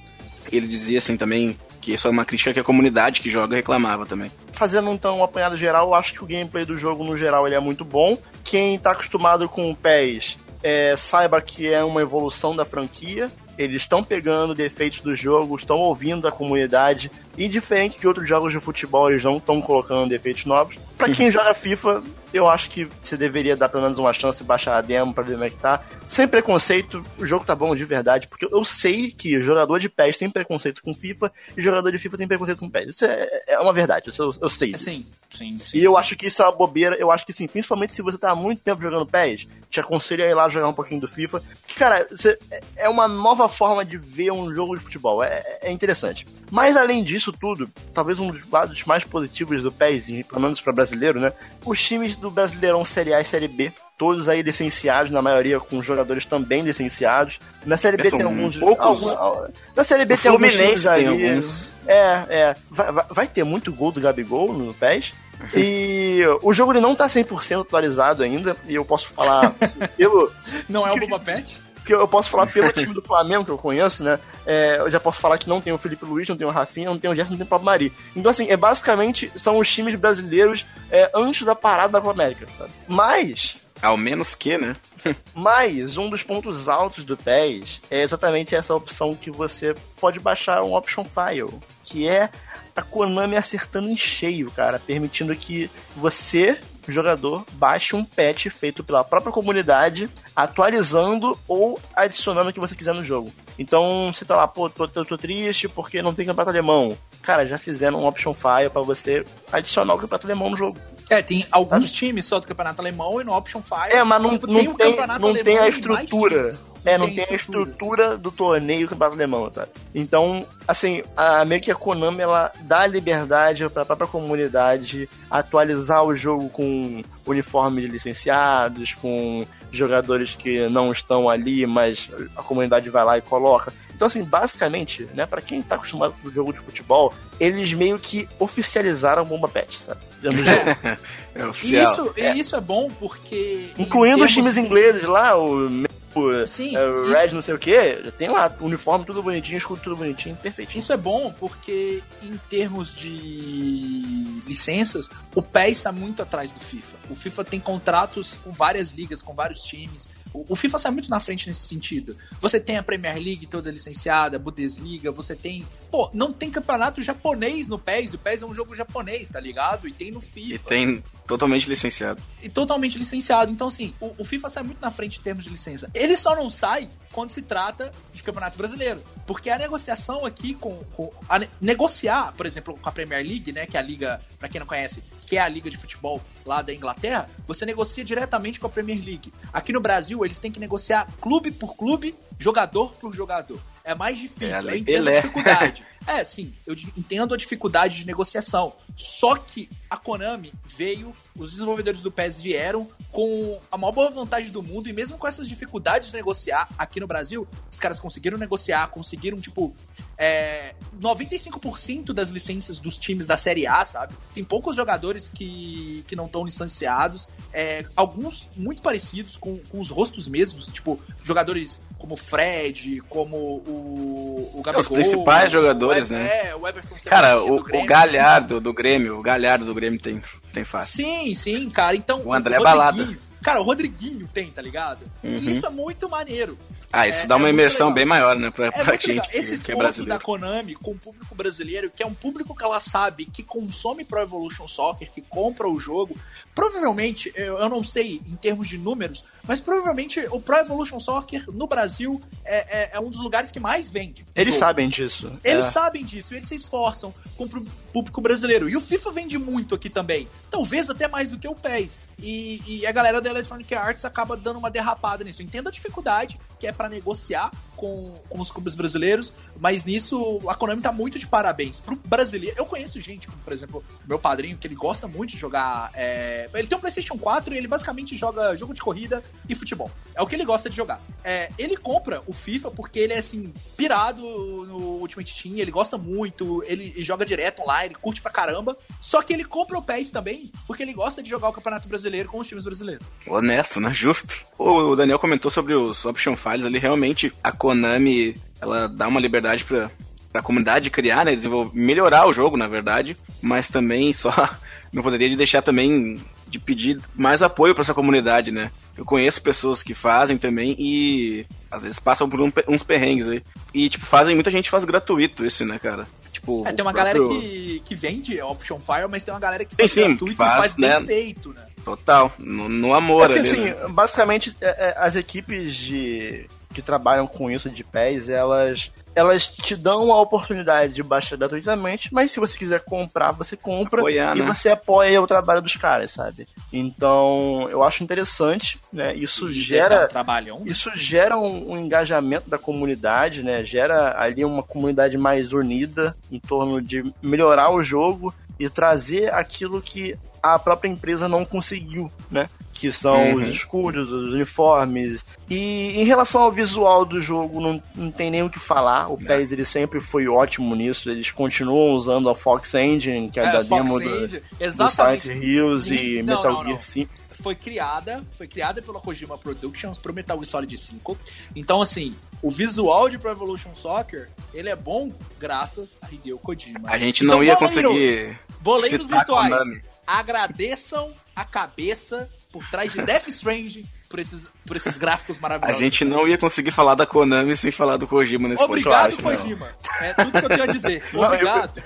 E segundo o Gusta, o Kojima ele é programador, ele é design, ele é, É tudo ele que veio assinar com o time brasileiro. aqui. Contador de histórias, ele é a cozinheira da Kojima Productions. Lá na época do PES 2016, eles veio aqui assinar com, com o Flamengo, com o Vasco, veio o Kojima. Foi o Kojima, foi o Kojima, exatamente. O Kojima veio no Brasil. Vocês sabem desde sempre que PES, ele. Cara, não tem como competir. A face dos jogadores é absurdamente bem feita. Não, o E PES ele é sempre o jogo Todo mais bonito. ano a gente se surpreende com gráfico de PES, não é à toa, cara, não é à toa. Há muitos anos, sempre assim, cara, saiu. Saiu as, saíram as faces dos jogadores de PES. E assim, tipo, caralho, olha só que igual. Uhum. E tipo, Aqueles no ano seguinte, YouTube, melhor, tá sabe? É, sempre rola isso. E aí, tipo, Não, e tá lá PES é o jogador sempre- do FIFA Ah. com a cara achatada e o cara do PES com a porra, a pelinho da barba saindo. Saiu, saiu o PES novo, ah, é o jogo mais bonito de futebol já feito. Aí no outro ano sai PES de novo, ah, é o jogo mais bonito de futebol já feito. É sempre assim. E no Até FIFA, porque não tem falou muita ali, concorrência, né? O, FIFA, o cabelo só dos jogadores no FIFA, cara, parece um, uma peruca o negócio. É impressionante que o FIFA no PC ele consegue ser mais pesado do que o PES. Mas um dos pontos fortes do, do PES esse ano, que a Konami citou muito, foi a reformulação do modo Master Liga, né, cara? A clássica Mastery.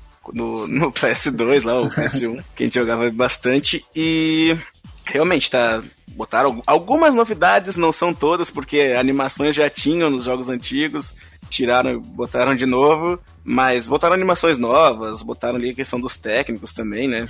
Eu não sei porque que tira- tiraram a opção de tu criar o teu técnico, que era um ponto forte. É, agora você coloca um rosto famoso de um técnico É. famoso, né? Eu acho, assim, não vou defender, porque acho que sempre ter mais opções é melhor, mas eu acho que talvez eles tenham feito isso justamente pra melhorar a qualidade da, da animação facial dos personagens, sabe? Porque, assim, se você pegar qualquer técnico que tem lá é, pronto, na hora que você vê ele dando entrevista, ele gesticulando, é muito bem feito, sabe? E eu acho Sim. que talvez se você deixasse você criar o seu personagem, talvez não conseguissem fazer isso tão bem feito na animação. Assim, é igual eu, eu coloquei o Zico. Porra, Quem eu não tô botou o vendo o Zico de, ver- de verdade, tá ligado? Essas animações que tu falou são, são legais porque a Konami acrescentou mais, né? Tipo, tem ali quando tu ass- ass- assina com o time, tem ali quando tu assina com o time, tem a entrevista coletiva.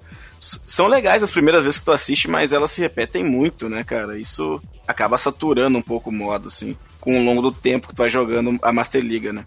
Ah, Cara, mas eu, eu- acho- eu acho legal. Eu acho legal que tenha, sabe? Porque é uma atenção Sim, tem que ter, tem você que ter, óbvio. modo. Eles estão dando atenção pro single player, estão fazendo a experiência da Master Liga ser tão boa quanto é, já foi um dia. E o legal é que tem esse lance dos jogadores Legends, né? Que são os jogadores das antigas, que são as lendas, tipo o Ronaldinho Gaúcho, é, o Zidane, se eu não me engano, esses Uhum. jogadores que marcaram história, que, que são pro My Club, que é como se fosse aí o Ultimate Team, né? Só que do PES.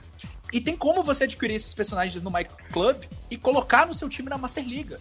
Eu Nossa. acho isso legal demais, cara. Ah, é, é.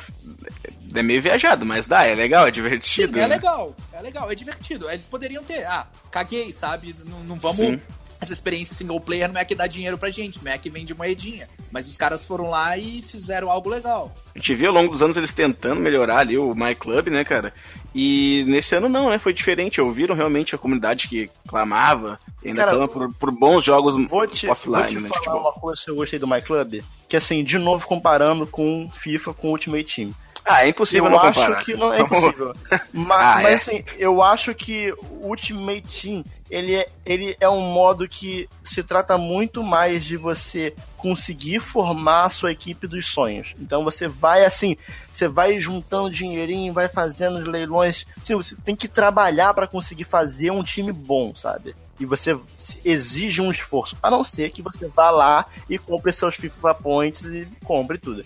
No caso do My Club, do PES, eu acho que assim, é muito mais fácil você conseguir jogadores realmente bons, Mais acessível. Cara, no primeiro dia jogando o My Club, eu consegui o Harry Kane overall 94, sabe? Então, tipo assim, o, o My Club, ele é muito mais sobre você ter a sua equipe e você poder ir modificando a sua equipe, sabe? Então, você vê uma variação muito maior de, de times que vão se formando quando você enfrenta os jogadores é, no online, porque o pessoal, ele vai rotacionando o time, sabe? Ele vai testando novos jogadores, porque é mais fácil de conseguir esses novos jogadores, sabe? Então eu acho maneiro que o My Club, você não vai perder uma partida porque, ah, porra, o time do cara era muito melhor que o meu. Normalmente não, sabe? Normalmente os, os times são é, equivalentes. Você Vai ter bons vai jogadores. perder, normalmente você vai perder porque você fez alguma coisa errada, sabe? Não é que nem É o ruim. FIFA que tem um, tipo, ah, um handicap, o cara deu um chute do meio campo, a bola entrou no ângulo, você deu 30 chutes ao gol e não fez nenhum. Não, não. Quando você perde, você, você, você entende por que você perdeu, sabe? Acho importante ter comentado isso aí, cara, porque realmente tu, no PS, cara, parece que os erros, assim, tu sabe que na maioria das vezes foi tu que cometeu, sabe? Tipo, tu que deixou de marcar melhor ou fez alguma coisa, não atacou direito. Não tem tanta assistência, parece, também no jogo, sabe? É, tu tá jogando, é uma experiência de jogar mais real, assim, podemos dizer, né? Eu sinto, pelo menos. E no My Club eu acho legal porque, como tu comentou, às vezes tu ganha um jogador bom, um jogador famoso, e ele não tá no potencial máximo dele. Tu pode ir evoluindo, vai melhorando ele no teu time, né? Essa é uma, uma boa alternativa que eu acho, assim, que eles criaram já, não, não é novidade, pra, tipo, ah, não te dar só jogadores bons no nível máximo, sabe? E tu não correr atrás, tipo... E eu prefiro uma- isso.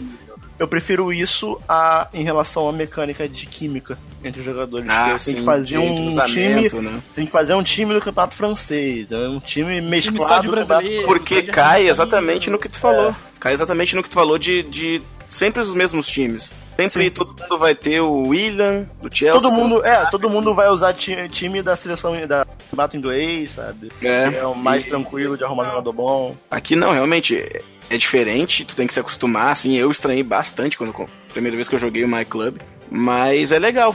É bem como tu falou anteriormente, tu tá revendo de uma forma bem diferente o jogo de futebol. Os dois jogos, eles são parecidos em algumas coisas, mas muito diferentes em outras, assim. Ah, eles são parecidos assim como Forza é parecido com Gran Turismo. Sim.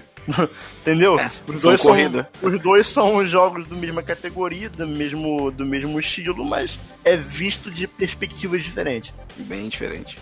Mas é isso. Joguem PES 2020. É, não é o jogo perfeito de futebol. Ele tem problemas sim. Mas principalmente para quem era do time FIFA, do lado FIFA da, Força, aconselho fortemente que dê uma chance, porque é muito boa essa experiência de desconstruir os seus costumes de FIFA e ter uma nova visão sobre o jogo de futebol, com algo que eu vejo ser bem mais tático, sabe? Nesse PES foi talvez a primeira vez que eu realmente senti uma diferença em mexer na tática da defesa do time, sabe? Me ajudou a tomar menos gols realmente, sabe?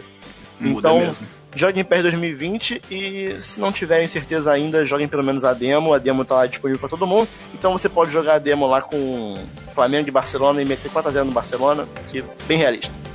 Dá pra fazer um Bragantino e Bosnia. É verdade, dá pra fazer um Bragantino e Real Madrid pra saber se o Real Madrid ganharia a Série B.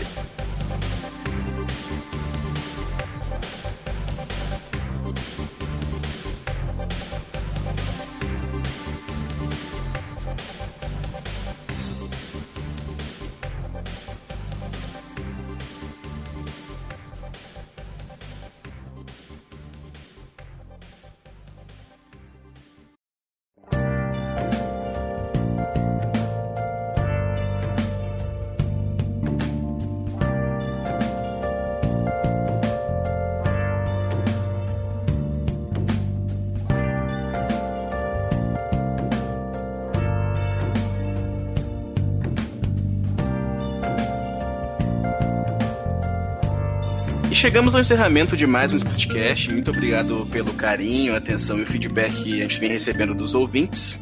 Uh, Se você quiser entrar em contato com a gente, você pode enviar um e-mail para o endereço contato@splitcast.com.br. E se você quiser falar diretamente com os integrantes do podcast, você pode nos procurar nas redes sociais pelo arroba splitcast underline, tanto no Twitter quanto no Instagram.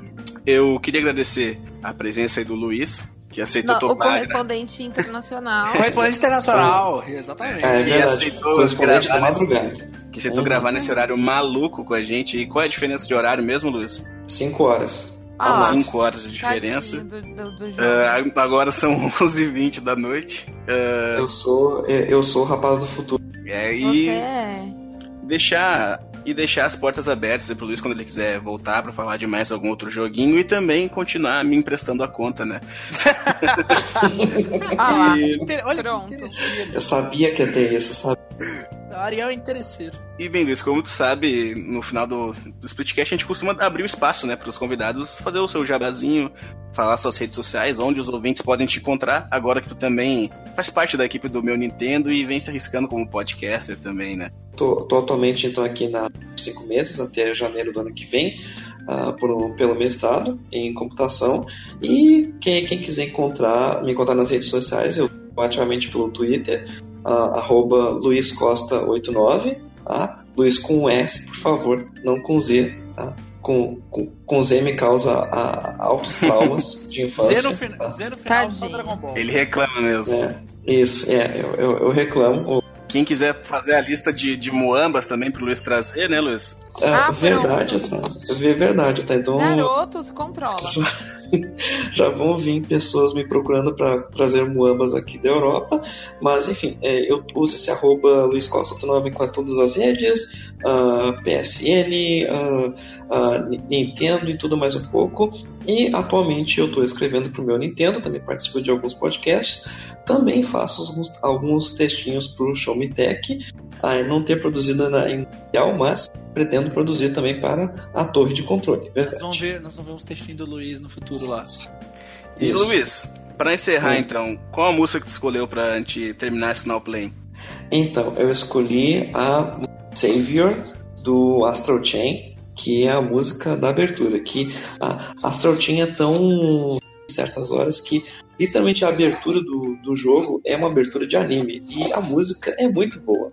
Então, eu é, eu recomendo que realmente o pessoal ouça e entre nesse espírito, pegue o seu Legion, sabe, amarre ele com cuidado, abraça, diz que ama ele, diz que gosta dele e parte pra luta porque essas quimeras vão ver que é bom pra tosse. E se eu não me perder dentro da antiga casa e nunca mais voltar, deixando o Pelezinho sem pai, somos o Splitcast.